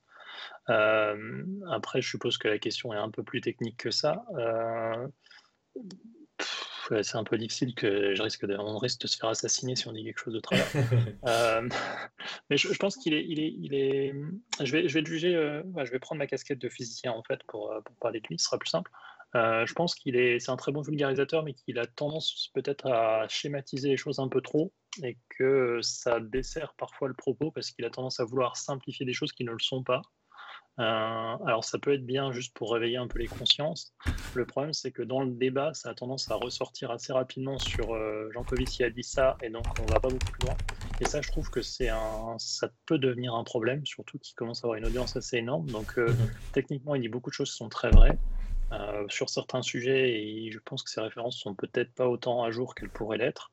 Euh, et donc, ma critique en tant que physicien, ce serait peut-être ça, c'est que parfois, il faut quand même rentrer un tout petit peu plus dans le détail pour ne pas schématiser les choses trop, euh, de trop, en fait. Mmh. Ledger? Ouais, bah, tout pareil, hein. de toute façon. Euh, Quel lâche on, était toujours d'accord entre nous, c'est juste avec toi que ça merdait. non, mais c'est ça, c'est ça. Déjà, c'est ouais, vachement. Moi, je trouve ça ouf, l'énergie qu'il a, en fait. Euh, parce qu'en plus, je sais pas, pour ceux qui l'ont vu, en fait, il, est pas très. je sais impressionnant, il est pas très impressionnant physiquement, euh, en vrai. Et, mais l'énergie qu'il a, c'est un truc ouf. Et euh, en plus, il s'est battu, si tu regardes bien, il, s'est frappé tous les climato-sceptiques parce qu'il a commencé son travail il y a quand même au moins une quinzaine d'années. Donc là, à l'époque, c'était c'était pas pareil que maintenant. Là. Et, tous les climato-sceptiques, tous les tous les, les, les, les, comment dire, les néolibéraux, tous les antinucléaires, tous les, il s'est frappé des, Il était tout seul à faire son petit truc. Mmh. il a tout, tout désingué. Et euh, il a fait énormément de choses. Il a fondé, bah, enfin, cofondé Carbone 4. Il a lancé The Shift Project, qui fait comme. Euh, maintenant, il y a quand même beaucoup de personnes. Enfin, à chaque fois qu'il sort un rapport, euh, tout le monde en parle dans les médias. Il fait partie du conseil. Enfin, il fait vraiment énormément de choses sur la, la, mmh. vulgarisation. Quoi.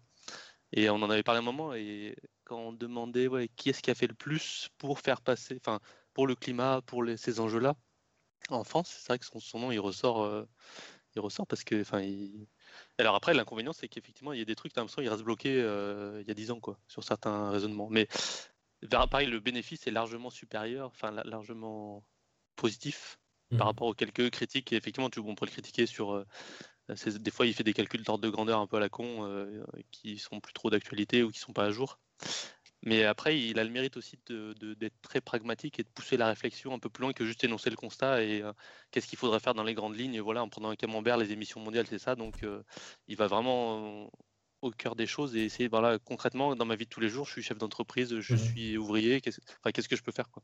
Et ça, c'est vrai qu'il n'y en a pas beaucoup qui vont dans ce sujet-là parce que c'est pas évident. Et lui, il y va euh, bah, avec son cabinet, avec le Shift Project. Mmh ils aiment un peu plus quoi. Je sais pas s'il y en a qui ont lu le rapport là sur l'aviation qui a sorti le shift il y a 2-3 jours. Et en fait, tu as tout un, au moins un chapitre, peut-être plusieurs sur l'emploi. Qu'est-ce qu'on fait de l'emploi, euh, comment on peut réorienter ça, etc. Et ça, c'est des choses qu'on ne voit pas chez des ONG classiques euh, type Greenpeace ou compagnie. Il dit, Greenpeace, ils disent on euh, faut arrêter l'avion, etc. Alors que là, Janko, il dit, enfin Janko, The Shift Project, ils disent bon, ok, l'avion, c'est il faut, faut, arrêter, diminuer. Mais du coup, qu'est-ce qu'on fait concrètement avec les gens qui travaillent dedans quoi? Mmh Mais ça, ce serait le travail, et il le fait à juste titre, ce serait le travail de nos politiques qui sont payées avec nos impôts. Mais malheureusement, euh, Jebari et, les autres ne le font pas vraiment. Je vais rebondir et me mouiller, je pense que... un peu. Vas-y, Greg, vas-y, Greg.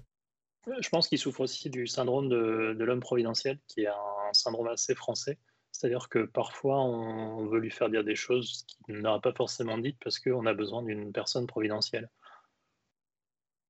Ouais, ça peut fausser un peu les débats. C'est pas que français, hein, sur le nucléaire. C'est pas que français ce syndrome. Bon. Ouais, c'est assez marqué quand même. Euh, Est-ce que dans d'autres pays, tu as des exemples euh, oh oui, par exemple, j'ai vécu 6 ans aux Pays-Bas et je, c'est pas du tout quelque chose qui est, qui est euh, mmh. développé là-bas. C'est quand même un. Mais ça vient un peu du régime, du régime présidentiel français aussi. à chaque campagne, on, parle quand même plutôt d'une personne plutôt que d'un programme. Mmh. et donc, je, je pense qu'il y a un peu de ça aussi qui le dessert lui, c'est qu'on lui fait dire des choses qu'il ne dit pas, et notamment sur le nucléaire, par exemple. Euh, beaucoup de gens qui le citent euh, le, le détordent un peu ses propos en fait. Euh, donc clairement, il n'est pas anti-nucléaire, mais je veux dire, on, lui, on, a tendance à lui faire dire des choses qu'il n'a pas forcément dites lui. J'ai tout compris. pour rebondir un peu sur Jean Cause, que je vois que dans le chat, comme Ledger a dit que j'étais souvent pas d'accord avec vous, je rejoins à 95%, même, 99% ce qu'ils viennent de, viennent de dire les, les là. Janko, je pense qu'il a fait plus en France, et je l'ai écrit dans un article sur Nabila. Janko euh, a fait plus pour le climat, pour vulgariser la, question climatique plus que n'importe qui en France. Très très fan de plein de gens en France. Valérie Masson-Delmotte fait un travail formidable, etc.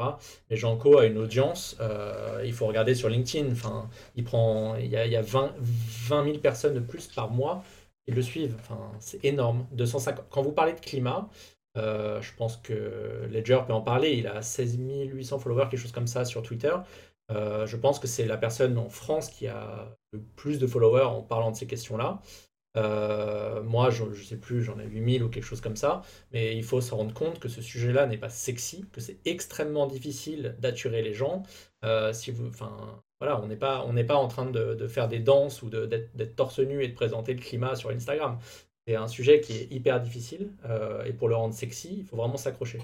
pour rebondir sur Janko, euh, Janko a été, enfin, a fait le cassant, le rôle du cassant. Ça fait 20, enfin, il faut savoir que ça fait pas deux ans ou trois ans si vous l'avez découvert, euh, qui raconte ce discours. Ça fait des années qu'il a exactement le même discours.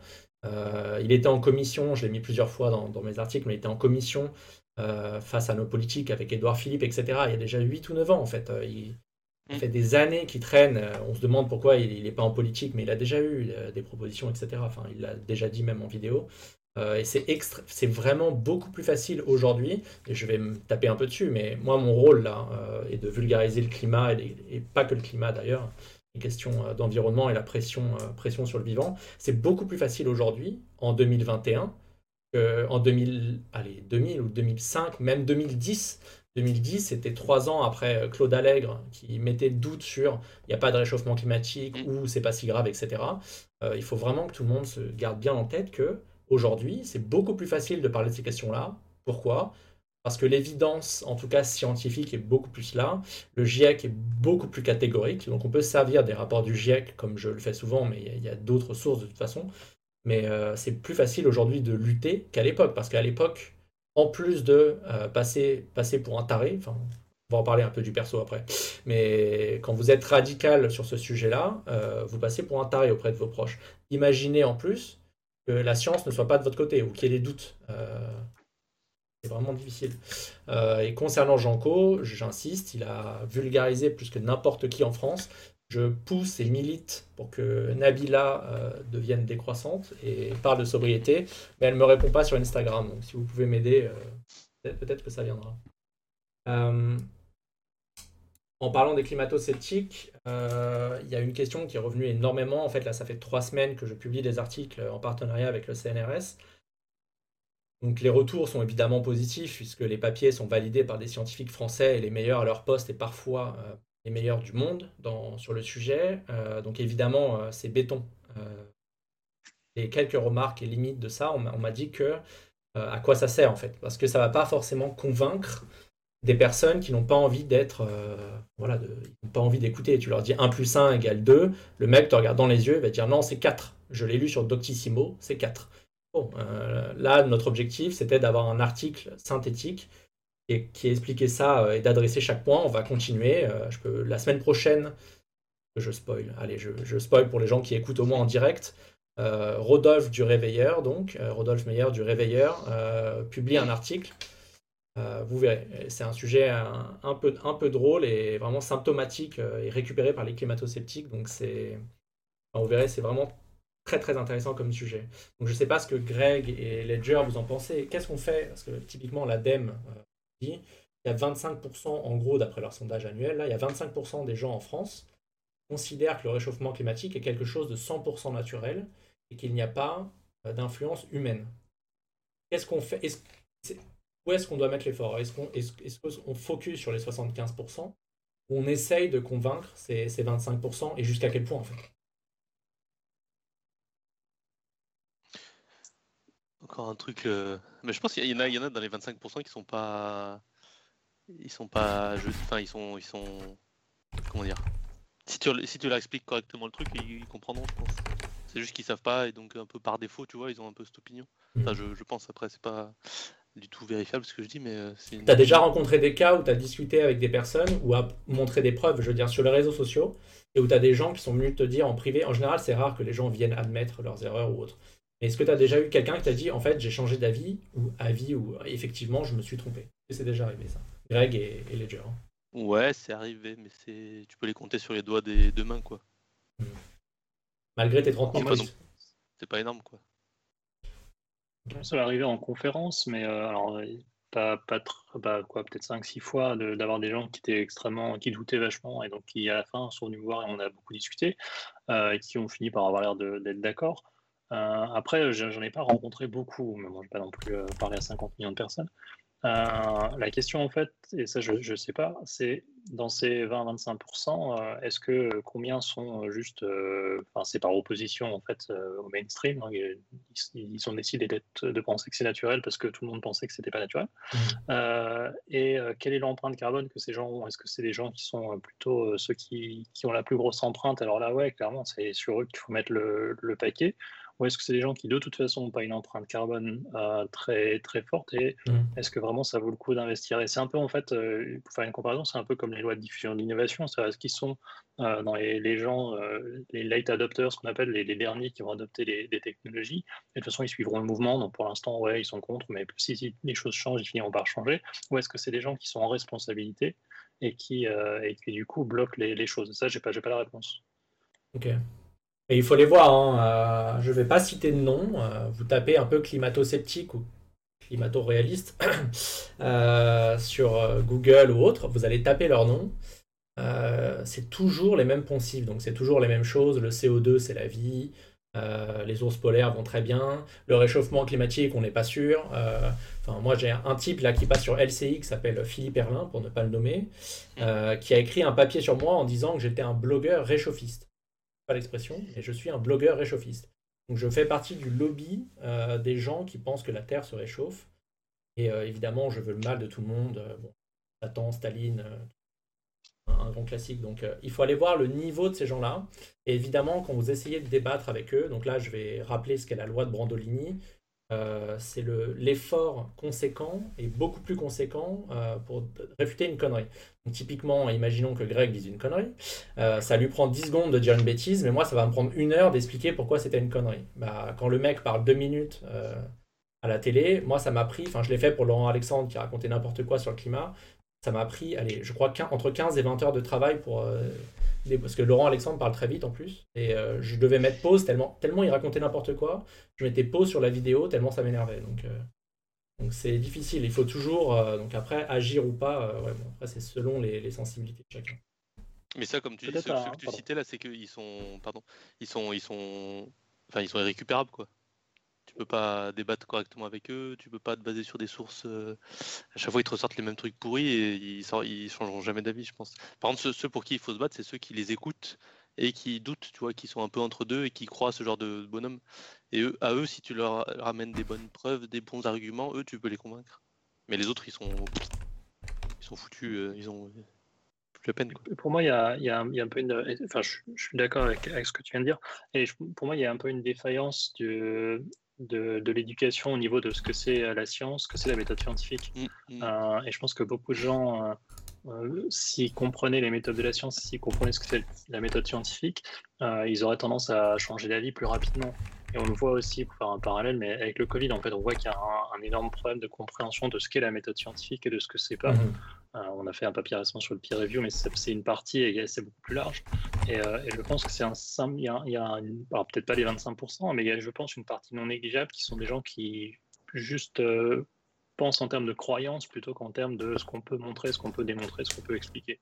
Mhm. Et, donc, du coup, je, rejoins à Ledger si tu, si tu pouvais leur, leur expliquer les choses correctement et surtout leur expliquer comment on est arrivé à, cette connaissance, ce que tu as essayé de faire dans tes articles, euh, et ben peut-être qu'il comprendrait en fait et il serait, il dirait ah ben oui oui c'est ça. C'est ce que je voulais faire sur ma chaîne YouTube. Qui, on, le rappelle, d'ici la fin de l'été, euh, ce, sera réglé. On sait pas quel été, mais ouais. euh... pour appuyer, juste, pour, juste pour appuyer mon propos, c'est qu'il y a quand même 10% des Français qui, a priori, pensent que la Terre est plate. Euh, donc, euh, ah, c'est 10% je, croyais. Alors. J'ai vérifié il y a quelques jours, j'ai vu 9%. Ouais. Il y a 9% des Français qui pensent que la Terre est plate. Voilà, ouais. Il y a un documentaire très bien fait. Alors, je, je crois qu'il est sur Netflix. Autrement, mais il est, sur Netflix. Euh, sur justement la, jeunesse américaine. c'est une folie. Hein. Je l'ai regardé parce que ça m'intéressait. Je faisais un parallèle avec le climat. Il y a énormément de, platistes aux États-Unis. Les mecs, se, ils font des conférences entières et tu vois, il est en train d'expliquer, voilà, bah vous voyez, il regarde le flight, euh, flight simulator ou flight monitor, euh, tous les vols euh, mondiaux, il est en train de regarder, il fait, vous voyez, il dépasse pas l'écran. Forcément, il y, a des, il, y a des, il y, a des, bords sur les côtés, et voilà, l'avion il a disparu, il revient de l'autre côté. Ils sont. Bon, en tout cas, moi je trouvais ça, je trouvais le parallèle intéressant. C'est-à-dire qu'il y a un pourcentage incompressible de personnes qui aura beau leur, leur dire, mais non, la Terre est pas plate parce que X ou Y. En fait, Là, encore une fois, il faut avoir la loi de Brandolini en tête et se dire bon, en fait, vous avez essayé. Moi, c'est ce que je... c'est ma stratégie en gros sur LinkedIn. Dès qu'un mec, je lui apporte les preuves, je réponds gentiment. Si le mec continue à raconter n'importe quoi, bon, j'arrête, tu vois. Et comme j'ai bonne mémoire des pseudos, je pense, je pense aussi que, enfin, pour revenir à ça, il, il faut peut-être raisonner en termes de, de loi d'adoption des technologies. Euh, l'idée, c'est de, en général, tu dis que tu as un tipping point entre 17 et 25% des gens qui adoptent un truc, mais c'est peut-être comme ça aussi qu'il faut réfléchir. Ça, au lieu de penser aux 20 qui, qui sont incurables pour l'instant, il faut peut-être se concentrer sur ceux qui sont prêts à bouger pour faire bouger le système, et ils entraîneront en fait aussi par cascade le reste. Les fameux, le fameux, euh, le fameux tipping point. Euh, il y en a plein aussi, par contre, qui sont, qui sont contre les faits scientifiques parce qu'ils sont contre les solutions proposées aussi. moi, ça m'est arrivé plein de fois où, en fait, tu, le type il croit pas au CO2 ou je sais pas quoi là, et en fait, tu discutes un peu avec lui, tu essaies de creuser, savoir où ça bloque dans son raisonnement, et tu te rends compte qu'en fait, il aime pas les éoliennes, quoi. Alors que, mais ah, mais ça, c'est la solution, c'est c'est ça, c'est ça. Mais du coup, c'est le genre de personne, à la base, l'effet scientifique, finalement, il n'est pas si contre que ça. Par contre, ce qu'on lui propose pour régler le problème, ça lui plaît pas. Et du coup, bah, lui, il fait, le, il fait le chemin inverse et au final, il se retrouve à être un, passer pour un abruti. il y a eu des questions. Euh, oula, celles-là, on va les garder pour après, parce que c'est le capitalisme et la, la convention, c'est un peu plus long. Euh, votre opinion sur Time for the Planet? Quasiment inconnu pour moi. Donc, euh. Ok, Greg? Euh... difficile. Euh, je me mouche en attendant. Euh, Fais-toi plaisir. Euh, alors, déjà, je, je, trouve que toute personne qui essaye de faire quelque chose pour changer les choses, plus ou moins dans le bon sens, je trouve que c'est quand même bien. Donc, même si on n'est pas d'accord, je pense qu'on peut quand même reconnaître qu'ils essayent de faire quelque chose. Est-ce que c'est la meilleure façon de faire? Hmm, Peut-être pas. Ça, ça tend quand même à, à confirmer un peu le mouvement actuel, euh, mhm. le modèle économique, économique, actuel. Je pense aussi que le constat est peut-être pas celui que je partagerais, c'est-à-dire que leur constat a l'air d'être que il faut de l'argent euh, pour lancer les entreprises. Alors, je ne crois pas que ce soit vraiment la, question.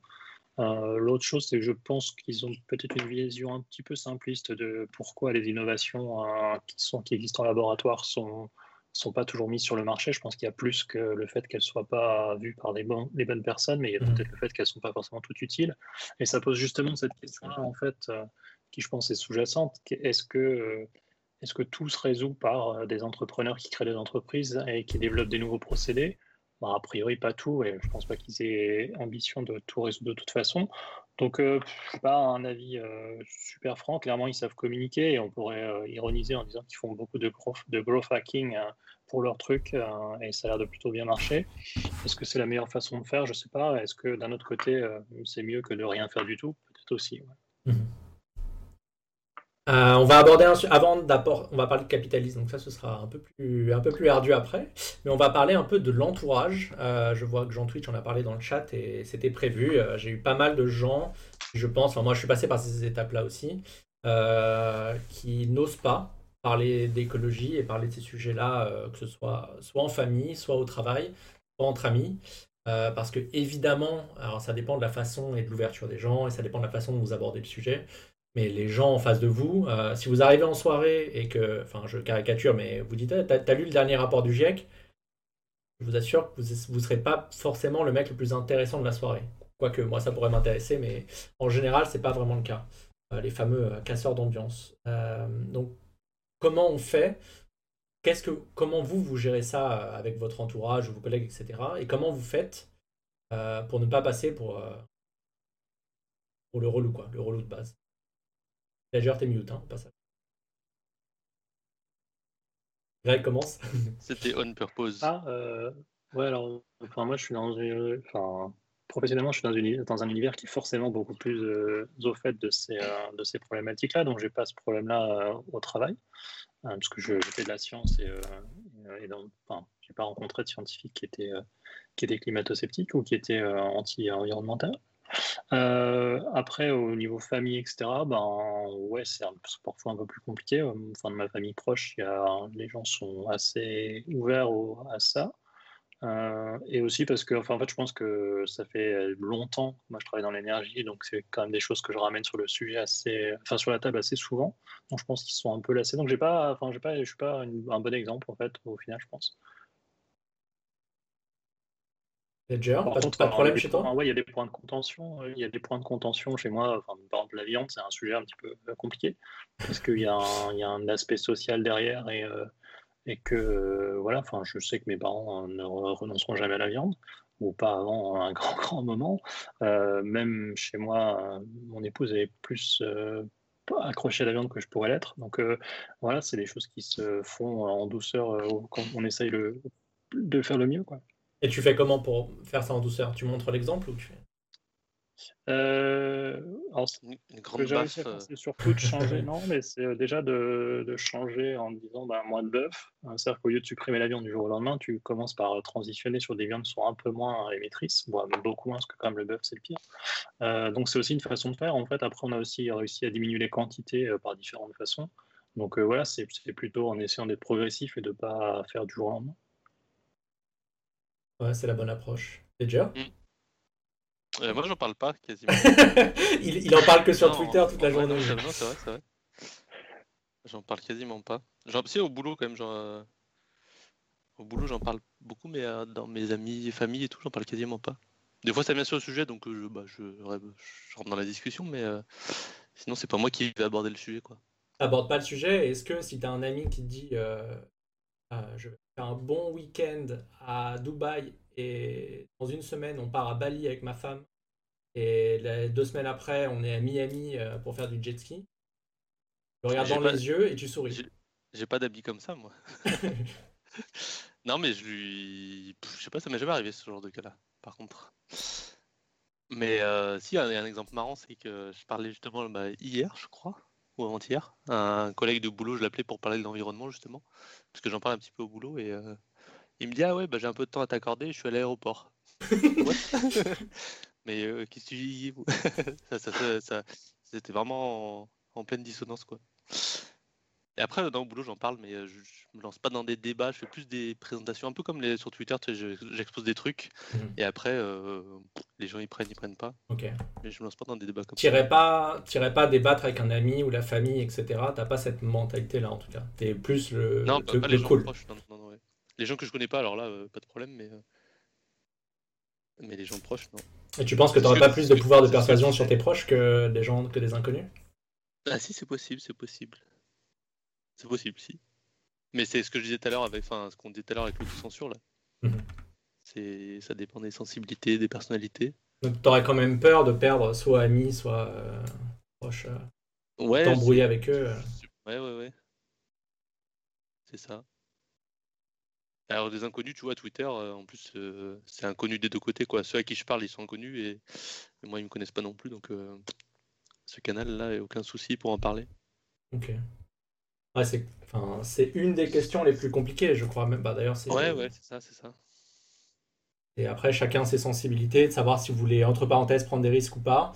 Euh, je peux parler de mon expérience un peu perso. Je vous assure, bon, euh, j'ai des amis qui sont en finance, évidemment, qui gagnent très bien leur vie. Euh, quand vous travaillez, vous travaillez de 9h à 22h toute la semaine, bah, la logique du week-end, c'est d'aller profiter. Donc, d'aller en week-end, de prendre l'avion, très souvent. Et quand vous avez de l'argent, en tout cas à ce point-là, parce que vous travaillez euh, des ânes toute la semaine, bah, vous faites des grands voyages. Et c'est ça la logique, en fait, c'est d'aller euh, des vacances à Bali, etc. Et de, entre parenthèses, de se faire plaisir. Mais c'est vrai que ces, amis-là n'ont pas encore la logique de se dire, bah, ça a un impact. Et pour certains, sont parents maintenant. Euh, moi, ça m'est arrivé de leur dire, gentiment ou pas, plutôt gentiment, c'est quand même des amis, mais je sais que ça les ah, ça les emmerde en tout cas, évidemment. Euh, mm. Quand je te dis, euh, enfin là, tu viens de faire un aller-retour à Bali, tu vas à Miami, etc. bah, c'est sûr que ça leur, ça leur fait pas plaisir, mais bon. Ouais, mais si je peux faire un peu de. Vas-y, vas-y, vas-y. Je sais si je peux faire un petit peu de sociologie euh, de très bas niveau. Je pense qu'il y a la, situation est difficile quand tu connais quelqu'un depuis longtemps et que alors soit toi, soit lui changer en fait, en étant plus conscient de l'environnement, parce qu'en fait c'est pas la façon dont tu as connu la personne aussi, donc il y a une sorte de toi tu changes hein, et tes proches t'ont pas connu comme ça, et il y a forcément une dissonance en fait entre euh, ce que tu es en train d'essayer de devenir et ce que les gens ont mmh comme image de toi. Et pareil pour un couple en fait, c'est euh, c'est pas cette personne-là forcément avec laquelle tu t'es mis.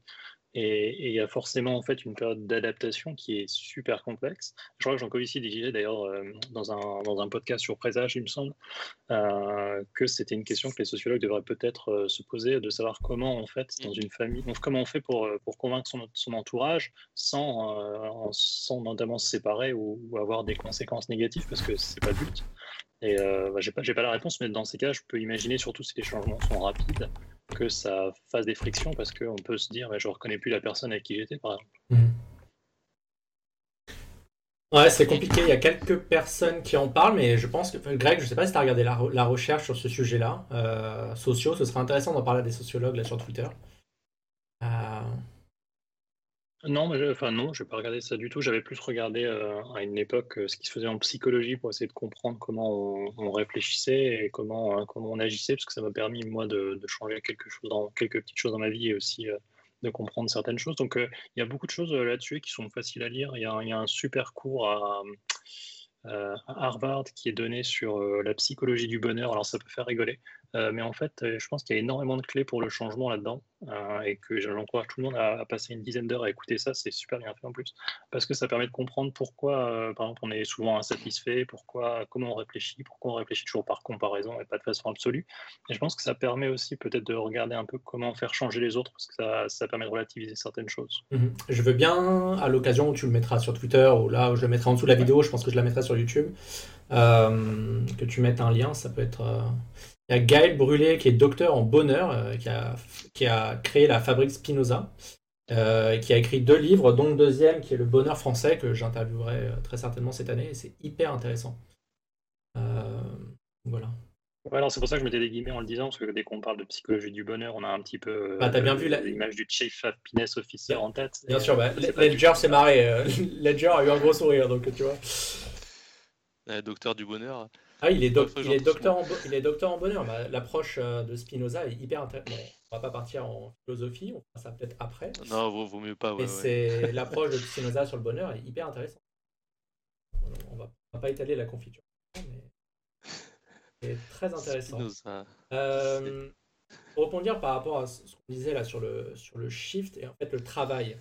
Euh, ça fait partie des choses. Euh, il y a eu une question qui disait comment on on insiste sur le fait qu'on souhaite prendre le train à la place de l'avion. Si votre responsable euh, vous demande de, par exemple, aller un Paris-Francfort ou un Paris-Londres qui vous demande, la personne insiste pour vous, pour vous preniez l'avion et vous, qu'est-ce que vous allez faire?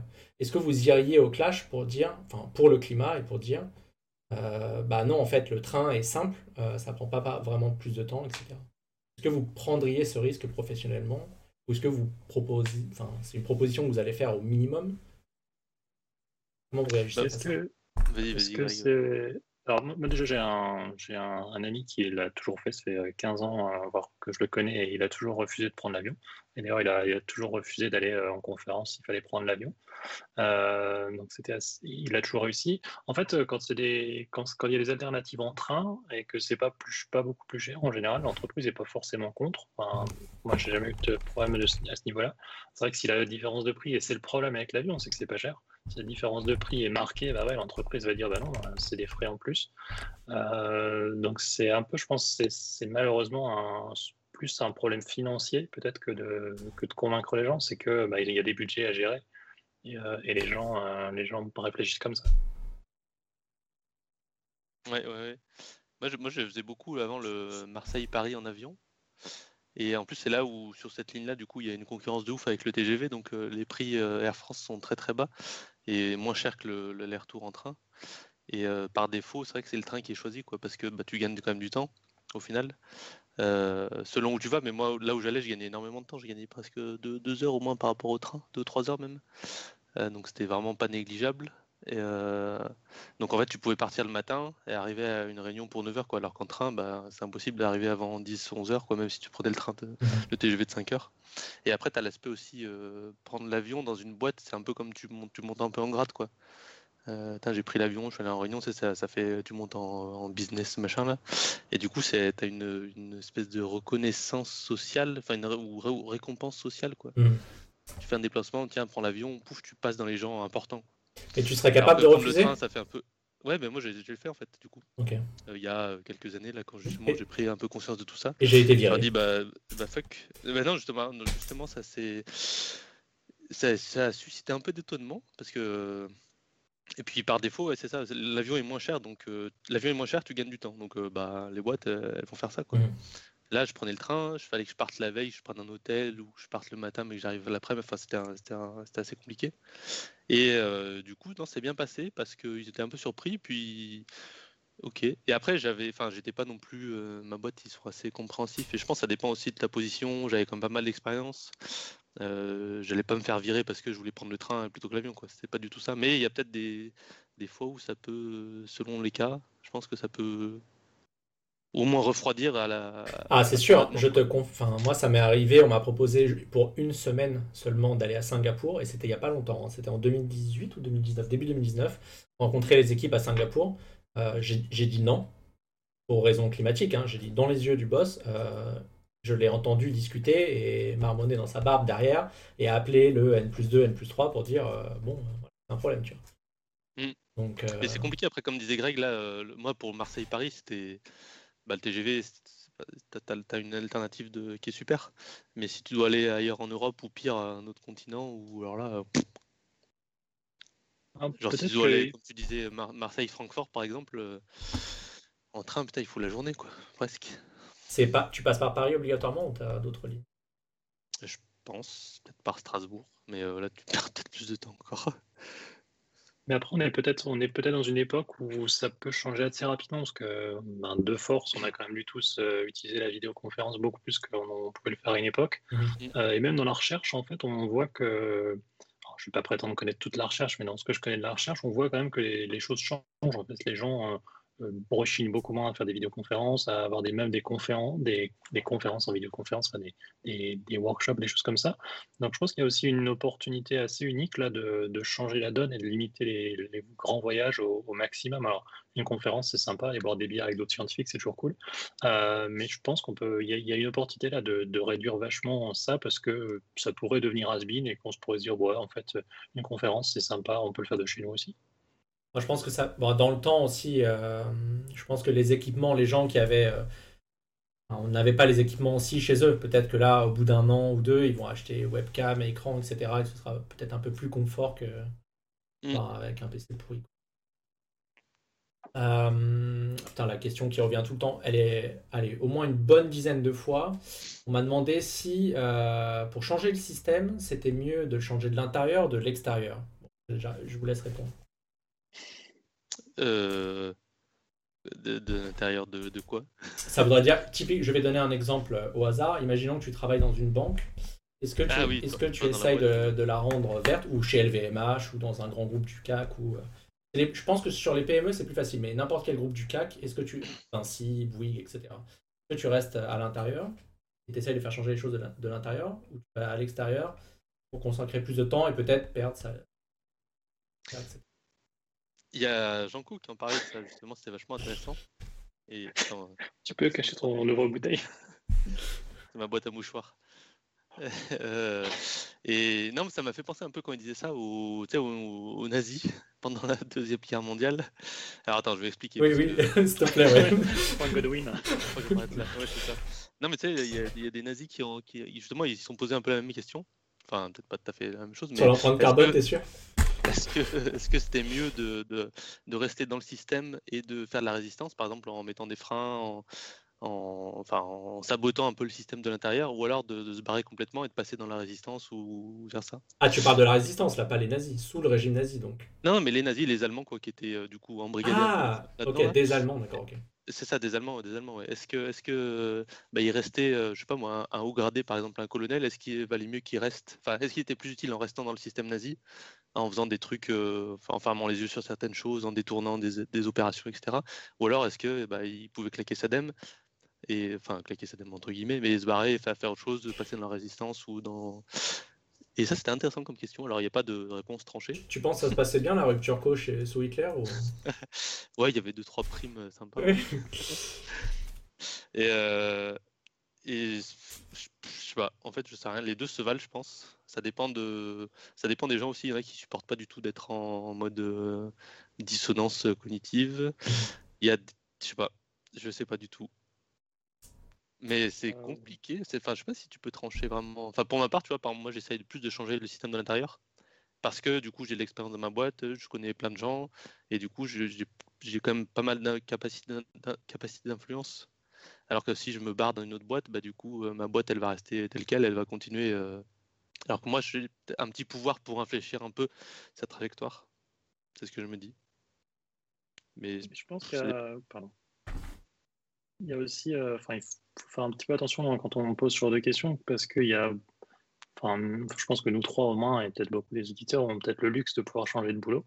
Mmh. Euh, mais c'est pas donné non plus à tout le monde. Euh, et, donc déjà, il y a quand même une grande partie de la population qui n'a pas euh, ce choix, il n'y a pas le choix de faire avec, une dissonance. Alors on pourrait dire oui, mais c'est pas forcément ceux qui ont la plus grosse empreinte carbone, peut-être. et enfin voilà, donc c'est super compliqué. Je sais pas, moi j'ai pas de réponse, mais j'essaie toujours là de penser quand même à ceux qui n'ont pas de choix. Euh, parce que euh, voilà, en plus, ceux qui sont le moins diplômés, c'est ceux qui vont souffrir le plus, euh, parce que c'est ceux dont les boulots sont le plus facilement changeables et ils ont le plus de mal à s'adapter. Donc je pense qu'il faut des deux, en fait. Il faut des gens qui essayent de l'intérieur, des gens qui peuvent pas et qui voudraient bien, et des gens qui le font de l'extérieur parce qu'ils sont plus efficaces. Ouais. C'est ma troisième réponse normalement de la soirée. Mais après, tu vois, la, la, la, comment dire, la gloire reviendra à ceux qui se sont opposés dès le début, tu vois, aux résistants. Les nazis qui ont fait plein de choses, euh, dans euh, enfin les Allemands nazis qui ont fait plein de sabotage, enfin entre guillemets, de, l'intérieur, ils n'ont pas forcément été reconnus euh, parce qu'ils faisaient partie du système. Tu vois, si tu as un, type à Air France qui essaie, ou à Airbus, n'importe quoi, qui, fait qui essaie de faire plein de choses, d'infléchir sa boîte, bah, il fera quand même partie de la boîte qui émet, je sais pas combien de millions de tonnes de CO2 par an, quoi. Même si. ça, je suis, je suis, d'accord. C'est énorme, ouais. Après, euh, quand on parle de gloire, je pense qu'il y a beaucoup de gens qui quittent leur boulot, etc., et qui restent euh, quand même super anonymes. Donc, euh, enfin, ouais, mais je vois ce que tu veux dire. Ouais. Voilà. bah, c'est oui, c'est au cas par cas. J'ai mis, j'ai mis dans le chat l'article en question. Ça dépend, des gens. Ouais, ouais, ouais. C'est au cas par cas. C'est fonction de votre entourage, c'est fonction de la prise de risque, votre, votre aversion au risque du matelas financier que vous avez, euh, fonction de une famille ou pas. Voilà, la famille, c'est fonction de la définition de, votre éthique ou pas. Alors je vois qu'il y a une question un peu redondante effectivement dans le chat. On n'en a pas parlé tout à l'heure. Effectivement, euh, l'écologie, euh, il y a l'écologie colibri, c'est-à-dire faire pipi sous la douche.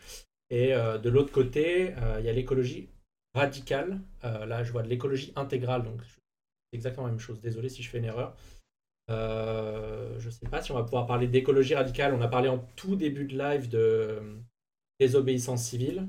Euh, mais c'est vrai qu'il y, a un penchant de, l'écologie, donc l'écologie radicale. À ma connaissance, en tout cas, typiquement, on peut citer, euh, même pas Extinction Rebellion, on peut citer DGR, donc Deep Green Resistance, qui eux souhaitent la fin de la civilisation thermo-industrielle. Euh, c'est un sujet que j'ai commencé à creuser. Euh, j'ai radical, ouais, c'est radical. Ils, considèrent qu'en fait, euh, là, la neutralité carbone, c'est du bullshit. je vois qu'il y a des questions sur la biodiversité, mais effectivement, on parle beaucoup de neutralité carbone. Et certaines personnes, les politiques ou d'autres personnes, pensent que une fois qu'on sera neutre en carbone, tout ira bien. Mais évidemment que non. Donc il y a une partie de, de l'école, en tout cas des, écologistes qui pensent que de toute façon, il faut en terminer avec la société euh, clairement industrielle. Euh, je ne sais pas si Ledger et Greg ont un avis là-dessus. Euh, je, sais pas, j'ai tendance à, penser que c'est bien de vouloir changer la société de tout au tout, mais au niveau échelle de temps, je ne suis pas certain que ce soit si facile et si rapide que ça. j'ai écouté un podcast il n'y a, pas très longtemps qui parlait justement de ça et qui disait que c'est un peu comme la distribution de probabilité de tout à l'heure, pour ceux qui ont suivi. C'est-à-dire que c'est euh, entre vouloir que le statu quo et vouloir que tout change, Hein, c'est un peu deux extrêmes d'une même pièce et il faut essayer de voir ce qu'on peut faire entre les deux en attendant pour essayer peut-être de tendre d'un côté ou de l'autre. Mais voilà, ce serait plus ma vision un peu pragmatique du fait que l'inertie du système est telle, je ne sais pas si on peut vraiment le changer encore aussi facilement que ça a pu se faire à, certaines époques. Mais bon, je ne suis pas un très très bon révolutionnaire non plus. le révolutionnaire du dimanche après-midi, quoi. Ouais, ouais, après la sieste, ouais. Tu peux sortir ton buste de Lénine à côté, là. On... ouais, on, parlera, on en parlera. Euh, de Lénine? Non, ah. J'ai une, une, des prochaines personnes, euh, donc Jérémy Désir, qui travaillait chez HSBC, euh, qui a quitté HSBC, il était dans une de risque pour le, sur le trading haute fréquence, et qui a écrit un livre, Faire sauter la banque. Et je le vois la semaine prochaine, et je pense qu'on va faire une interview euh, sur ce sujet, en fait, l'écologie radicale. Donc on parlera exclusivement des mouvements sociaux, des actions de non-violence, donc des obéissances avec la non-violence bien sûr, et avec violence. Donc on en parlera sur les faits, l'efficacité, etc. Là, on va essayer de, de, de, parler d'autre chose. Euh, une, des questions, effectivement, je regarde, ça fait déjà plus de deux heures. Euh, comment, alors ça, bonne chance pour y répondre, comment on sort des débats, ce qu'on a vu, bon, juste pour faire un historique, euh, ceux qui n'ont pas suivi l'actualité de la semaine, on a des politiques, donc on a un Premier ministre qui a parlé d'ayatollah, une politique écologique d'ayatollah ou un truc comme ça. Euh, tu as une ministre, euh, enfin Vidal, qui parle des islamo-gauchistes. Euh, tu as un président de la République euh, qui parle d'Anish, et on en a d'autres qui parlent de Khmer vert. Donc c'est difficile, avec ce niveau de politique et de débat très faible, enfin c'est vraiment ras des pâquerettes, de rehausser le débat. comment on fait pour sortir de ce niveau de débat et pour rehausser le débat? C'est une bonne question. Franchement, c'est ouais, une bonne question. C'est un truc où je, je suis même pas sûr de comprendre en fait euh, d'où ça vient. J'avoue être complètement déconnecté de comprendre d'où les politiques peuvent sortir des, choses pareilles. Euh, est-ce que c'est, enfin, voilà, vraiment, je comprends pas. Donc, j'aurais du mal à répondre parce que j'ai vraiment un problème conceptuel de, juste compréhension de pourquoi on en arrive là. Euh, voilà, c'est, je, je suis assez d'accord que ça sert à rien. ça passionne le débat. Enfin, c'est pas passionné, mais ça, ça envenime le débat qui devrait pas l'être. Donc, je je sais pas, je trouve que c'est plutôt un mauvais tournant parce que ça, ça vient de plus en plus en fait. Euh, mm. Le fait que ça, s'applique par exemple à la, à la recherche, la ministre a fait quelques sorties récemment, je, je trouve que c'est assez inquiétant que ça ne reste plus à un truc, mais ça, ça se diffuse dans tout en fait, dans tous les sujets. Mmh. Euh, et ça m'inquiète vachement, mais j'avoue ne vraiment pas comprendre.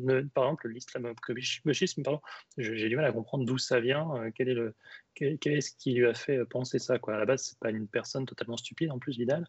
Euh, enfin, pas totalement. Et donc voilà, j'ai pas de réponse, que j'ai pas de compréhension du tout du, de la cause du problème. Mmh. Sur la cause, je sais pas, après, c'est vrai que les, faire chercher, c'est pour faire le buzz de toute façon. Plus tu as une position caricaturale, plus tu vas être pris, plus tu vas être contredit, donc plus tu auras d'affichage. Euh, c'est pour ça que. Et du coup, bah, pour répondre à ça, bah, souvent c'est l'opposé qui. Et du coup, c'est un truc qui se monte. Euh, ce que je comprends pas, ouais, je, peux comprendre ça, mais ce que je comprends pas, c'est que ce sont des gens qui sont au gouvernement qui ont ça. Ah ils n'ont pas besoin, en fait, ils sont au gouvernement, ils sont au pouvoir. Donc, c'est là que je. Est-ce que c'est juste pour décréditer euh, les, les, opposants, entre guillemets? Euh, peut-être, peut-être que ça marche, ou peut-être que c'est un, homme de paille. En fait, tu, tu lances un truc comme islamo-gauchiste, par exemple, je vais parler de la recherche, euh, tu lances un truc comme les islamo-gauchistes dans les, dans les universités, ça t'évite du, de parler du manque de financement chronique dans les universités, euh, de, l'état déplorable des laboratoires, des choses comme ça. C'est peut-être simplement, entre guillemets, des hommes de paille. C'est réussi, ça, en l'occurrence.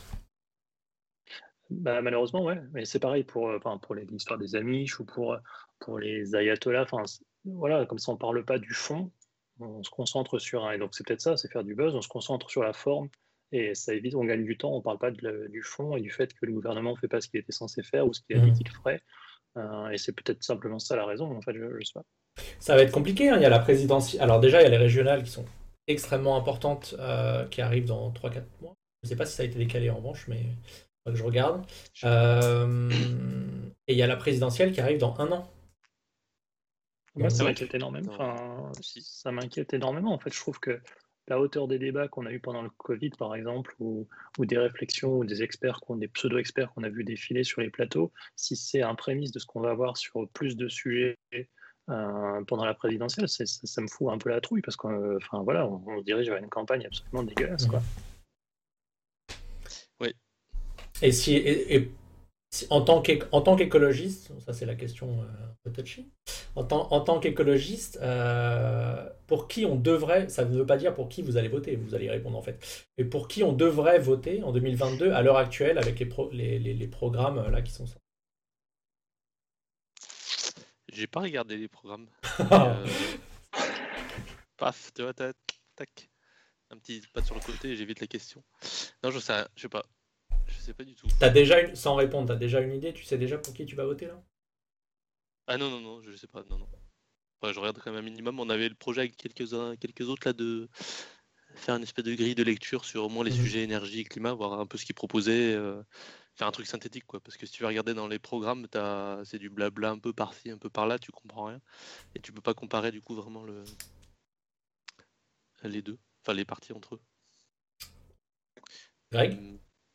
Euh, Ouais, on en avait discuté cet été. Je, c'est complexe, il n'y a pas un seul parti. Alors évidemment, il y a un parti écolo, euh, mais ils ont quand même certaines positions qui sont un peu euh, peut-être à revoir. Et alors, ils ont clairement certains membres qu'il faudrait virer. donc je sais pas, c'est une question super compliquée. Est-ce que le choix doit être le moins pire? Est-ce qu'il faut voter au moins pire? Ou est-ce qu'il faut voter à ce qu'on pense être le plus efficace? Euh, notamment si on parle d'énergie, est-ce qu'il faut voter pour le pro, le parti Alors, je vais tout de suite exclure l'extrême droite. Mmh. Euh, donc, si on exclut l'extrême droite, est-ce qu'il faut voter euh, pour le parti dont on pense que la politique est la plus efficace au niveau décarbonation. Le problème, c'est que cette politique sera peut-être efficace sur un côté, mais pas efficace sur d'autres trucs. Donc, je ne sais pas, et ça montre que la question n'est pas bien traitée, puisqu'on n'a pas un parti, ou à ma connaissance, je ne peux pas prétendre tout connaître, on n'a pas un parti qui, qui vraiment fait, euh, comment, euh, recueille tout derrière lui en disant, bah ouais, ils ont forcément la bonne position, parce que beaucoup de partis sont un peu campés sur des idéologies, malheureusement. Euh, donc je sais pas, franchement. Et encore une fois, c'est ce qui m'inquiète un peu pour 2022, c'est que ça, on n'est pas vraiment sur une étape où on, améliore le débat malheureusement. Mmh. Je trouve que le débat a plutôt tendance à, se bloquer, à s'enterrer qu'à s'élever. Et puis c'est vrai que quand tu as un parti qui a une bonne idée, bah, le parti qui est opposé, il va, il va faire le, contre, quoi. Enfin l'opposé d'ailleurs. Du coup, tu peux pas avoir un parti qui a toutes les bonnes idées parce que, enfin, j'ai l'impression que c'est un peu comme ça que ça marche. C'est sûrement caricatural, mais. Non, c'est un super point et je pense que c'est étonnant qu'en France, on n'ait pas, la... on pas la culture du consensus. Euh, par exemple, on, arrive en France à ce que des partis qui proposaient un truc votent contre parce que c'est un autre parti qui est au pouvoir et qui le propose. C'est quand, même assez, euh, c'est quand même assez unique. Euh, et c'est ça aussi qui est un peu problématique, c'est qu'il n'y a pas de consensus, même pour des choses qui paraissent urgentes et qui paraissent, enfin, qui paraissent évidentes. Parce que par principe, il faut s'opposer. Ou alors s'abstenir parce qu'on ne veut pas dire oui. Bonne question dans le chat. Pourquoi exclure l'extrême droite? Pourquoi d'emblée exclure l'extrême droite? Imaginons que l'extrême droite est un, un programme, bon après pour le social, euh, j'imagine que non, mais un programme écologique en tout cas, euh, cohérent. Parce que j'ai du mal à comprendre comment tu peux avoir un programme écologique cohérent si déjà tu fais des distinctions entre les, êtres. Euh, j'ai un peu de mal personnellement, je comprends pas comment tu peux être xénophobe et en même temps écolo. Je prétends pas être un écolo moderne mais, ou modèle, mais euh, je trouve que c'est quand même. Enfin, je sais pas. Donc, euh, si tu as un problème au niveau humanité, j'ai du mal à comprendre euh, pourquoi tu pourrais avoir la bonne solution au niveau écologique. Mmh. oui, bonne remarque. C'est vrai que l'extrême droite, ça ressemble de plus en plus au centre aujourd'hui quand on voit les discussions de notre gouvernement qui parlent des. T'as quand même Darman, on va pas parler politique, ça va dériver, mais Darmanin qui dit à la télé, qui regarde Marine Le Pen dans les yeux, qui lui dit je vous trouve un peu molle. bref. C'est marrant ça, ouais. C'était marrant. Quelle fatigue intellectuelle. Euh, comme ça fait un peu plus de deux heures, alors j'ai vu, j'ai vu, j'ai regardé le chat, mais il y avait il y a un nombre de questions euh, en plus euh, qui étaient assez conséquentes. Est-ce que vous avez quelques dernières questions à poser à Greg et Ledger avant qu'on coupe? Je pense que je vais rester un peu plus moi après et répondre à, vos questions. J'ai vu qu'il y avait des questions, posez vos questions en attendant, mais il y, avait des questions sur Gaël Giraud et sur l'annulation de la dette. Alors, j'aime beaucoup Ledger et Greg. Mais je ne sais pas s'ils sont experts sur le sujet. S'ils ont quelque chose à dire, je les écoute, mais sinon, j'en parlerai après. Mais... Non, vaut mieux que. Ouais, ouais. Strictement vaut mieux rester sur une bonne impression. Donc, euh, voilà. Ça me paraît être une bonne idée, mais techniquement, je ne sais pas ce qu'il y a derrière. Euh, Caleb, l'écologie doit être sociale. Évidemment, euh, je vais le rappeler, je l'écris et je le répète en permanence, mais moi aussi, j'en ai ras le cul de. Ça parle de neutralité carbone à tout bout de champ, je le fais, mais je précise aussi qu'il faut arrêter de penser ça comme une religion. On pourrait être neutre en carbone et notre société pourrait être encore avec plus d'inégalités. Euh, donc moi, ça ne me va pas du tout. Encore une fois, si je pousse pour la décroissance, c'est que la décroissance aborde euh, voilà, les sujets sociétaux, euh, en plus de l'égalité homme-femme. Enfin, c'est un mix. La décroissance, c'est un mix d'économie écologique et d'écoféminisme. Donc, allez regarder, vous mixez les deux et vous avez la décroissance. Donc tous les sujets d'extractivisme, de l'écologie décoloniale, l'écoféminisme, etc. Euh, c'est vraiment des sujets où il ne faut, il faut pas faire l'impasse. Des gens pensent que c'est qu'un sujet de l'énergie. Je sais qu'on a parlé beaucoup d'énergie ce soir, mais parce que c'était Greg et Ledger et qui sont plus spécialisés sur ces sujets que sur l'écoféminisme. Peut-être que je me trompe, mais je, ils ont peut-être un petit peu moins de connaissances. On a parlé d'un, en off, on parlait un peu d'intersectionnalité, d'autres choses comme ça. Bon, euh, voilà, j'essaierai d'inviter d'autres personnes pour, parler de ces sujets. Euh, alors, ça parle de la dette. Donc, Gaël Giraud, euh, je sais même pas, vous avez un avis sur Gaël Giraud? Euh, Moi, de, ce que j'ai écouté, je trouve bien. Mais après, comme j'y connais rien, euh, je peux même pas vérifier ce qu'il dit. Donc, après, il a dit deux trois conneries des fois, il me semble sur. Mais je sais pas. Non, pas plus que ça.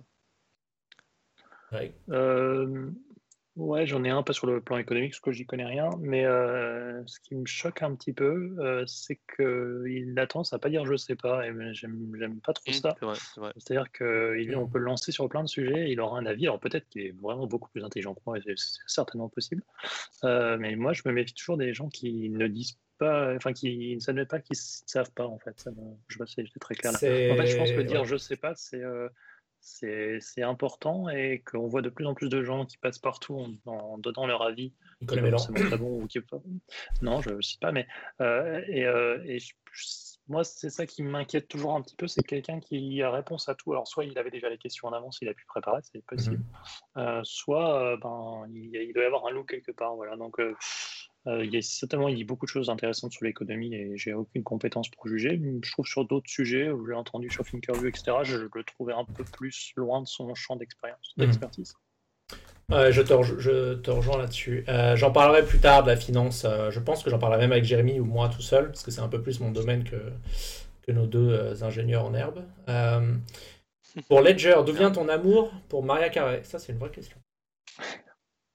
Ah, je trouve c'est marrant, c'est parce que J'aime bien jouer au, modeste, tu vois, euh, sur Twitter là. Et euh, je sais plus, j'avais tapé en, pour chercher une image de star et c'était elle qui est arrivée. Et c'est un peu l'archétype de la, de la star qui, euh, qui fait tout un tas de trucs comme la ça. Diva. Ouais. c'est ça, la diva. Ouais. Et après, et en fait, il y a plein d'images, je trouve ça marrant de les placer. C'est juste ça. je pensais que Ledger avait pas de cheveux. Bon, il en a quelques-uns encore. Plus que Greg, en tout cas. Comment. quel, quel enfoiré. Comment. Tu es, très beau, Greg, et beaucoup trop bronzé pour un mois de février. Je trouve ça même euh, moi, je, cours 10 heures par semaine, donc je prends souvent le soleil. Ouais. pas faux. Moi, je cours dans mon appart à lire des rapports du GIEC en ce moment. Donc bon. Euh, comment penser à autre chose et éviter l'overdose face à l'ampleur du problème? Il euh, faut sortir avant 18h, bah, mais il faut sortir. L'ultra trail, l'ultra trail, c'est une bonne chose. Hein. Quand on court une vingtaine d'heures, franchement, on pense plus à grand chose à la fin. faites du sport. Ah, par semaine? Pardon? Par semaine, tu cours une vingtaine d'heures Non, en course. Est-ce que ah. vous avez des podcasts à recommander? Alors, je vais leur demander. Moi, de mon côté, je recommande Présage, que j'ai écouté euh, euh, de long en long en large. Euh, Sismic, bien sûr, de Julien. j'ai écouté un podcast, alors il n'est pas très drôle, sur l'inceste récemment, que je vais partager très certainement demain. il faut absolument l'écouter. Il y a six épisodes et donc un septième additionnel, sept en tout. Euh, il faut absolument l'écouter. J'en parlerai demain, mais voilà. Euh, je ne sais pas s'il y a d'autres podcasts. Euh, vous avez des podcasts en tête Français, bien sûr. Il y en avait un autre un peu dans le même style que Présage. Enfin, je regarde. J'écoute pas trop de podcasts. De podcasts. Euh, ben je vais cela j'en avais un en anglais, mais bon, tu m'as dit non. Euh, oui, en anglais, on a fait une liste. Sinon, euh, vous regardez sur le site Bon Pote, il y a une liste de, et vidéos et de listes, les sources sur l'environnement. Euh, il, y a, une liste de ça. Il est un peu complotiste, Giro. Alors, Giro a dit des bêtises sur le Covid. Je les ai. Je les... C'est pas terrible, effectivement. Il parle de finance, mais bon, il s'y connaît, connaît bien en finance. Ça lui arrive de dire des bêtises quand même sur le trading haute fréquence. Je deux, trois trucs, mais bon. Après, franchement, pour revenir, à, la question des podcasts, si les gens parlent un tout petit peu anglais, je, ne peux que recommander Physical Attraction, qui est fait en plus par un physicien du climat et qui traite de beaucoup de choses. Et notamment, il a invité, invité Steve Keen sur deux sessions récemment. Mhm. franchement, ça vaut vraiment le coup. En plus, il parle avec un bel anglais. Bah, tu m'enverras les liens, euh, Greg. Je mettrai, si je mets cette, ce live là sur YouTube, euh, je mettrai les liens euh, en haut. Est-ce que Janko dit je ne sais pas? Ça, c'est une bonne question. Est-ce que Janko a déjà dit je ne sais pas? Oui, oui, oui. J'ai entendu une fois. Enfin, je... en... non, mais j'ai une fois en tête. Quand il a été interviewé par, le... par un, journaliste suisse, là, Merde, comment ça s'appelle? Je sais plus. Euh, il, lui demandait son avis sur les avions de chasse, euh, si la Suisse devait voter pour ou contre le, renouvellement de la flotte d'avions de chasse. Et il a dit, euh, enfin, il a pas dit je sais pas comme ça, mais il a dit, bon, je pas de, enfin, il a botté en touche quoi après, sûrement ça s'est arrivé sur d'autres sujets, je pense. Mais euh, donc, est assez intelligent dans la mesure où quand il sait pas, il ramène sur quelque chose sur ce qu'il sait. Ouais, soit, la question lui plaît pas, ou soit il sait pas, et en fait il répond autrement. Donc euh, euh, je pense que c'est comme s'il le disait. C'est juste qu'il en profite pour passer son message. Mmh. C'est vrai, c'est vrai. Alors, vous ne vous rendez pas compte que parler d'intersectionnalité et de décolonialisme, ça vous prise de 400% d'audience. Alors effectivement, et pourtant, c'est un vrai sujet, mais quand on sort de certains sujets et qu'on rentre dans le détail, euh, c'est problématique. On en, on en, reparlera, mais c'est effectivement problématique. Euh, Greg et Ledger sont cool et dans leur domaine, mais très français dans leur façon de répondre sur du politique. Qu'est-ce que ça veut dire très français? J'attends un commentaire plus tard. Euh, si ça veut dire que Ledger a évité toutes les questions ce soir et a botté en touche et que c'est un lâche, oui. Effectivement. Euh... Alors, que... Très français, je pense, ça veut dire très euh, aucun parti. On Ça doit être ça, je pense. Enfin, je sais Oui, et Greg, euh, effectivement, on parle de course pour les 20 heures, mais Greg est un. La première fois que je l'ai, que je l'ai rencontré, euh, Greg, enfin, Greg court énormément. Il a déjà fait des ultra trails, il a déjà couru des courses de 100 km, etc. Il faut aller le suivre sur Twitter parce qu'évidemment, il met ça en avant parce qu'il est très, il est très fier de lui. Nous, on, nous, on est plus discret avec Ledger. mais bon, on en parle un peu moins, c'est vrai, c'est vrai. Euh, les couilles sur la table, effectivement, j'en ai écouté deux, trois bah, sur l'écoféminisme d'ailleurs et sur d'autres. Euh, c'est pas mal, j'ai pas tout écouté, donc en revanche, Présage, je recommande. Euh, Alexia fait du. Et Sismic aussi, je suis pas d'accord avec tous les invités, il y a beaucoup de conneries, mais Julien de Sismic a au moins le bénéfice d'inviter des gens avec qui il n'est pas d'accord pour les laisser parler. Enfin, typiquement, il a invité Laurent Alexandre. Enfin, Laurent Alexandre, au bout de trois minutes de la vidéo, j'avais envie de me taper la tête contre le mur. Mais je l'ai écouté entièrement pour le débunker, mais voilà. Donc euh, il faut, j'insiste là-dessus. Dis-moi, vas-y. il y a les mots de la science comme podcast qui est vraiment très bien foutu. Ils prennent une lettre à chaque fois et ils expliquent de quoi ça parle. Et donc il y a climat et il y a d'autres choses. Euh, mais c'est très intelligent comme podcast si on apprend plein de trucs. Mmh. Euh, ah oui, en Suisse, alors je sais pas du tout, mais alors je connais moins s'il y en a dans le chat ou plus généralement des acteurs belges, euh, suisses et canadiens ou francophones de, manière euh, plus générale. je connais moins d'autres acteurs, il faudrait d'autres pseudo bons potes, hein, ou des vulgarisateurs climat ou d'autres personnes qui parlent de ce sujet-là. J'en connais pas dans les autres pays. Donc si vous en connaissez, euh, mettez-moi le nom dans le chat, euh, je suis ultra preneur. Alors c'est vrai, oui, on n'a pas parlé de la 5G, radiation nucléaire ce soir, effectivement. Mais vous vous rendez compte qu'on a fait déjà plus de deux heures de live, j'ai encore, allez, au moins une cinquantaine de questions, on va pas tarder à arrêter, mais je pourrais, euh, ça pourrait durer toute, la nuit. Hein. Peut-être qu'on fera un jour un live 24 heures ensemble, peut-être cet été, quand on sera ensemble, on fera un truc tous ensemble à 3, à 3 ou 4 avec une pizza. Greg partage du contenu sur les réseaux, oui, il faut aller le suivre sur Twitter et LinkedIn notamment. Euh, tu le mettras dans le chat, je pense, Greg. Et Ledger, il faut le suivre sur Twitter, puisque sur le reste, il est anonyme, donc vous ne connaîtrez pas son nom. Euh, religion et... Changement climatique sont-ils compatibles? Une excellente question que je vais adresser cette année.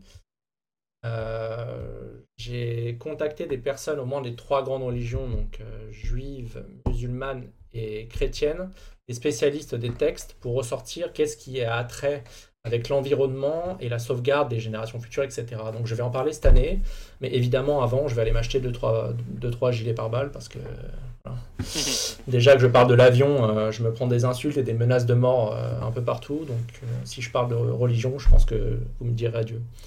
les réserves. La question, c'est, pardon, la question, c'est est-ce qu'elles sont compatibles ou est-ce qu'elles ont un rôle à jouer dans le. Pas, compris. Ah, ces religions et changements climatiques sont, sont-ils compatibles?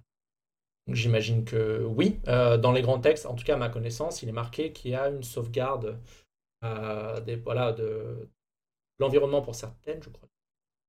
Réfutez-moi si je dis des bêtises. Et euh, en tout cas des générations futures. Hein, ça, dans l'islam, j'en suis sûr. on pouvait aller regarder. C'est compliqué quand on regarde ce qui se passe à Dubaï ou même en France, hein, vous me direz, où il y a pas mal, voilà, mais euh, c'est compliqué. Euh, si on fait le rapport entre les gens qui se disent très religieux et les gens qui se disent écologiques, c'est compliqué, mais bon. Euh, je regarde le reste des questions, mais il y, en a, il y en a 10 000. Avec un peu de chance, on partira sur Mars avec Laurent Alexandre. C'est possible. j'ai écrit, j'ai publié il y a deux jours un article sur Elon Musk que je vous conseille d'aller lire. Parce que... partir sur Mars 3 ans avec Laurent Alexandre. On a déjà été enfermé 5, minutes dans. C'est moins si tu choisis la bonne période. Mais, euh, euh, après, il y, a, y, a un très bon bouquin qui est sorti il n'y a pas très très longtemps euh, qui s'appelle Nous ne vivrons jamais sur Mars. Nous ne vivrons pas sur Mars. Qui, qui, remet un peu les pendules à l'heure et pour me faire un tout petit peu d'autopromo, c'est le genre de sujet qu'on traite hein, de façon un peu scientifique dans mon boulot, de montrer pourquoi c'est pas possible et pourquoi ça se fera jamais. Mhm. Ouais, donc en fait, même si, enfin, même si Greg vous le dit, euh, je, voilà, il faut vraiment, il faut arrêter avec Mars et ce bullshit de Mars. Hein. Moi, j'en peux plus, ça me sort par les trous de nez. Bon, il va être 23h, je vais commencer. J'ai pas dit qu'on irait sur Mars, moi? Non, non, mais si, justement, justement, tu vas, tu abondes dans mon sens. Alors, effectivement, le réveil, alors, c'est pas un podcast, mais en tant que youtubeur, le réveilleur, évidemment, euh, je recommande pour les sujets énergie, il est excellent, et pour lui parler un petit peu, il travaille énormément, euh, creuse ses sujets, se remet en question, euh, s'il y a une bêtise, euh, il corrige. Et vraiment, là-dessus, il est nickel. Sur les sujets sociaux, il n'y en a pas trop sur sa chaîne. Il y a d'autres chaînes pour ça. il est vraiment bien là-dessus. Thinkerview, évidemment, je pense que j'ai regardé. J'ai même regardé hier le banquier, bon, qui a dit de la merde sur la décroissance, comme d'habitude. Je lui ai écrit sur LinkedIn d'ailleurs. Pas vu s'il m'avait accepté ou pas, mais bon, je des, un banquier d'affaires qui parle de décroissance, vous avez compris. Hein Paysage, effectivement, la relève et la peste, je ne sais, je crois. Alors, ils écrivent des articles, mais je ne sais pas si c'est un podcast, j'irai voir. Maxence Cordiez est intéressant sur les sujets énergie aussi. Euh, il parle même parfois de décroissance et se fait, se fait insulter, évidemment, mais bon, ça c'est le lot. Euh, reporter, attention sur certains sujets. Reporter fait du bon, parfois un petit peu moins, moins bon. Il y a eu deux, trois erreurs. Euh, ouais, des fois ils disent de la merde quand même. Voilà. De conversation, de conversation, très bien. de conversation, c'est en, général, en général très bien comme papier. Euh, ouais, je suis d'accord avec ça. Sauf que en fait, The Conversation, c'est euh, pas tout le monde peut publier là-dessus, donc ça filtre beaucoup. C'est quand même beaucoup des scientifiques ou des gens qui travaillent dans des instituts qui financent le journal. Mmh. Oui, c'est vrai. Euh, Gaël Giraud, Gaël Giraud, Gaël. Vous êtes excité par Gaël Giraud, donc je vais en parler en, enfin, off, mais on en a déjà parlé en fait de Gaël Giraud, donc on va pas se répéter. Euh, merci pour l'article. Oui, Socialter. Socialter, c'est pas mal du tout. Euh, j'ai pas tout lu, mais Socialter fait de la qualité en général. Euh, trois livres. Allez, on va la faire à la Thinkerview. Est-ce que vous avez trois livres à recommander Trois livres à recommander? À lire. En français ou en anglais? Parce que tu m'as ah, il y a des traductions en général. Ah bah non, pas toujours. Euh, parce que moi j'avais j'allais parce qu'on a parlé beaucoup de Janko, mais je trouve qu'en France on ne connaît pas un personnage qui s'appelle Smil, Vaclav Smil, euh, qui est beaucoup plus large dans le scope que Janko et qui mériterait d'être connu en France, qui malheureusement a, il a publié 40 bouquins qui sont publiés dans 35 langues et pas en français. Euh, donc j'invite, euh, oui, euh, alors il, a une théorie là-dessus, je ne l'expliquerai pas, mais je trouve qu'il faut aller lire par Energy and Civilization ou Energy Transitions, c'est des, livres qu'il faut vraiment, vraiment avoir lus. après en français, je vais laisser Ledger pendant ce temps-là pour que je, je trouve des bouquins en français, parce que je lis énormément d'anglais. Moi, c'est celui que je conseillais pour commencer vraiment quand on ne connaît pas ces sujets, c'est le celui de Jean Covici, là, le climat expliqué à ma fille. C'est un petit truc, il, fait, il doit faire 50 pages. Et euh, il est très simple dans. Enfin, pour voir vraiment quelqu'un qui ne connaît pas, euh, ou de la famille ou des amis, euh, ça se lit vraiment très bien, très vite. Et c'est expliqué en mode Jean Covici, mais de manière très simple. quoi. Mmh. Et alors lui, il a expliqué ça, il avait fait son livre en... Il avait demandé à sa fille de poser des questions dans la classe, que tous les élèves posent des questions, et puis il avait juste répondu aux questions. Alors c'est ce qu'il a expliqué pour l'histoire, je sais pas si c'est ça, mais euh, en tout cas c'est ce qui ressort dans le livre et c'est assez bien fait. Après, il y a... Il y a celui du Mathieu Ozano, là, le... Or noir. noir. Ouais, c'est ça, c'est ça. Ouais. Alors ça, ça prend, c'est un, un pavé. Euh, genre il est, euh, il est aussi large que haut, quoi. Et, mais il est super intéressant. Et il faut avoir le courage de le lire parce qu'il doit faire 400, 500, aussi, même peut-être plus. Il fait plus que ça de mémoire, non? Ouais, non, c'est un, gros, un gros pavé, ouais. Mais il est super intéressant et puis c'est sur l'histoire du pétrole en fait. Et il l'attaque sous l'angle de comment le pétrole a changé notre civilisation et mmh c'était un peu le carburant de tout ça, quoi. Donc c'est vachement intéressant. Et après un troisième que j'ai bien accroché. Si, un... après c'est pas vraiment en lien, c'est celui de Bill Bryson, Bryson, je sais pas comment on prononce, Bryson. Euh, une histoire de tout ou presque. C'est super intéressant. C'est très vulgarisé. Ah, tu m'enverras le lien, je pas lu. les connaissances scientifiques, alors c'est pas lié forcément au climat, même si ça, ça vient un peu vers la fin, mais c'est sur les connaissances scientifiques, comment elles sont apparues, et vraiment, c'est hyper bien raconté. C'est une, une, histoire de tout ou presque, ouais. Alors je vois qu'on recommande Eureka, donc évidemment Eureka, euh, en plus pour euh, avoir lu 2-3 scripts, mais Eureka fait du très bon travail de vulgarisation euh, économique et financière, donc il faut vraiment regarder son boulot sur YouTube, il fait vraiment du bon travail. Il y a quelques sujets qu'il n'a pas encore traités, l'écoféminisme, la décroissance, etc. Je sais à peu près pourquoi il n'a pas encore fait, mais j'espère qu'il va le faire. Loïc Jacon, oui, Loïc Jacon, qui a déjà écrit pour Bon Pote, mais qui connaît extrêmement bien les sujets. Euh, il publie pas sur Twitter, il est plus actif sur Facebook si vous voulez le suivre. Mais il connaît extrêmement bien les sujets évidemment de la montagne, des modèles climatiques, il s'intéresse, il lit beaucoup. Il est très intéressant, euh, je confirme ça. Le réveilleur est trop orienté par le secteur de l'énergie. Oui, bah, après, il est extrêmement bon sur ces sujets. Euh, il faut aussi parler de, des sujets dont on est à l'aise. Euh, moi, je serais plus à l'aise de parler de finance que de. Enfin, là, on me pose des questions sur la fusion. Euh, je vais au lit. Pas rien. Je vais laisser la place à Greg. Donc, il faut. Il est à l'aise euh, sur ces sujets. S'il a envie de faire autre chose, il le fera. Mais il faut suivre d'autres personnes. Et comme d'habitude, il faut suivre plusieurs personnes et faites-vous un mix de toutes ces personnes. ça pourrait ah, si je peux faire un hold-up et recommander un livre de plus, c'est sur qui était un peu dans, qui est intéressant. Je trouve. C'est un sujet qui est pas assez creusé. Ça s'appelle, je mets le lien en description, enfin dans le chat là, c'est R, A-I-R. et le, le, le, le titre c'est écologie de point la démocratie a échoué l'heure de la dictature est venue. Tu vois c'est un peu le sujet dont mmh on parlait au tout début là. Et c'est une fiction sur voilà le bah, la démocratie ça marchait pas pour l'écologie. Du coup il y a une, une dictature qui s'est installée en France et ça raconte un peu ce qui se passe. Euh, il y a des trucs qui sont vraiment. Enfin, c'est vraiment, c'est vraiment intéressant. C'est une fiction, mais euh, je trouve que c'est un sujet qui mérite d'être plus creusé que ça. Parce qu'on là, on sort complètement du constat, on passe vraiment dans l'action. Qu'est-ce qui pourrait se passer si jamais euh, bah voilà, on n'arrivait pas à régler le problème avec la politique actuelle quoi. Hmm. parce que moi, il me reste mes deux bouquins encore à lire. Il y a Fressos, l'événement Anthropocène, je pense qu'il est Ah oui, oui très simple à lire, surtout le, tout début un peu, un peu complexe, mais euh, euh, c'est extrêmement bien fait pour euh, voir les aspects économiques et, et sociaux de, de, de l'Anthropocène. C'est assez intéressant parce que ça remet quand même pas mal de choses en cause. Et je trouve que c'est une bonne clé de lecture. Et sinon, il y a le syndrome de l'autruche. Alors, je ne me souviens plus de l'auteur. Est-ce que ah, Marshall, Georges Marshall, qui est vachement bien foutu aussi sur la psychologie et sur pourquoi en fait on n'agit pas forcément alors qu'on connaît les problèmes. je trouve que c'est assez, assez intéressant aussi et beaucoup moins schématique que d'autres livres qui pourraient parler de, ce genre de problématiques. Il, se lit bien du coup, parce que je l'ai, mais je ne l'ai jamais lu.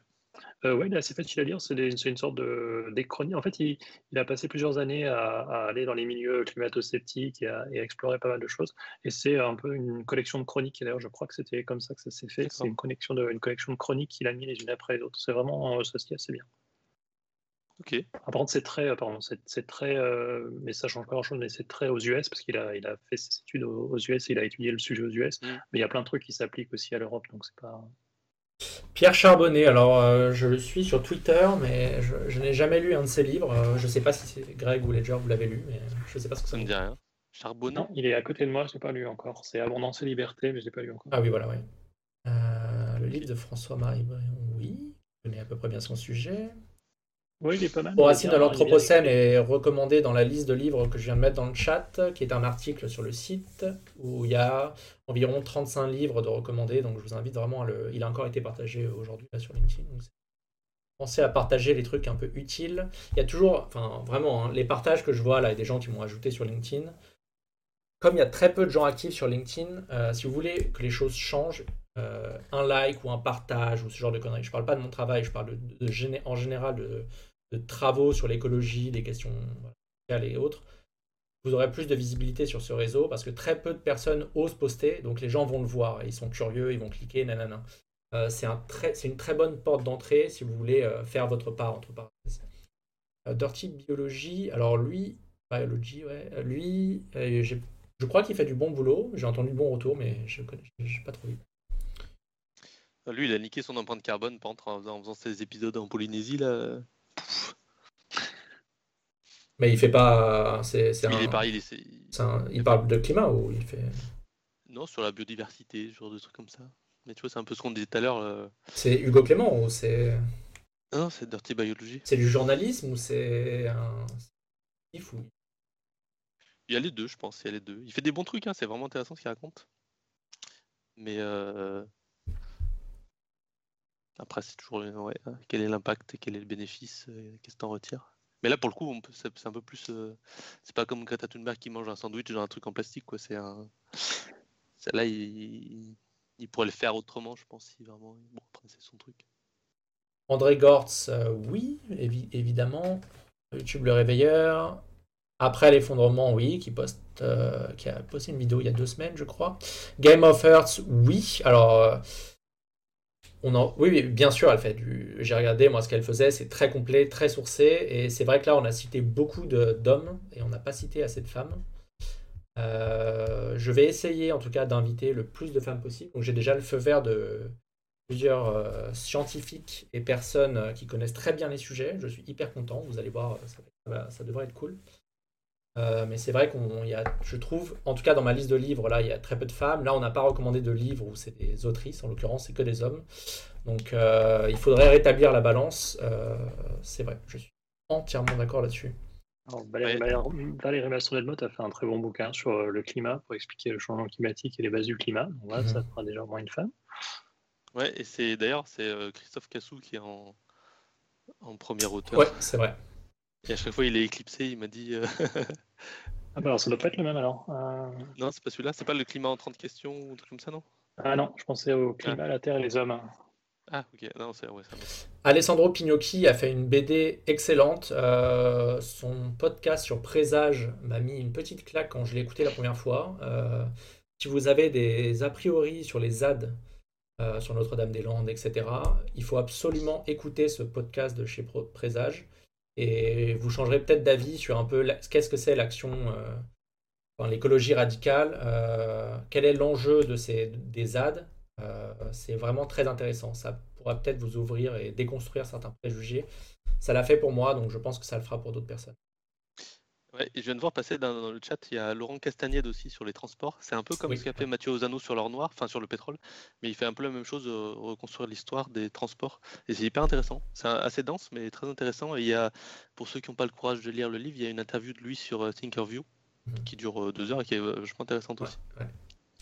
Naomi Klein, alors je vais donner mon avis en deux secondes. Elle est... La stratégie du choc était un livre intéressant. Euh, sur le climat, elle en parle, c'est très bien, mais bon, c'est comme d'hab, hein, c'est croissance verte et tout ça. Donc, euh, même le Green New Deal, euh, ce qu'il y a de plus à gauche aux US sur l'écologie, ça reste du Green New Deal. Donc, il y a sûrement de meilleurs auteurs à lire sur ce sujet-là que Naomi Klein, que Bill Gates, que tout.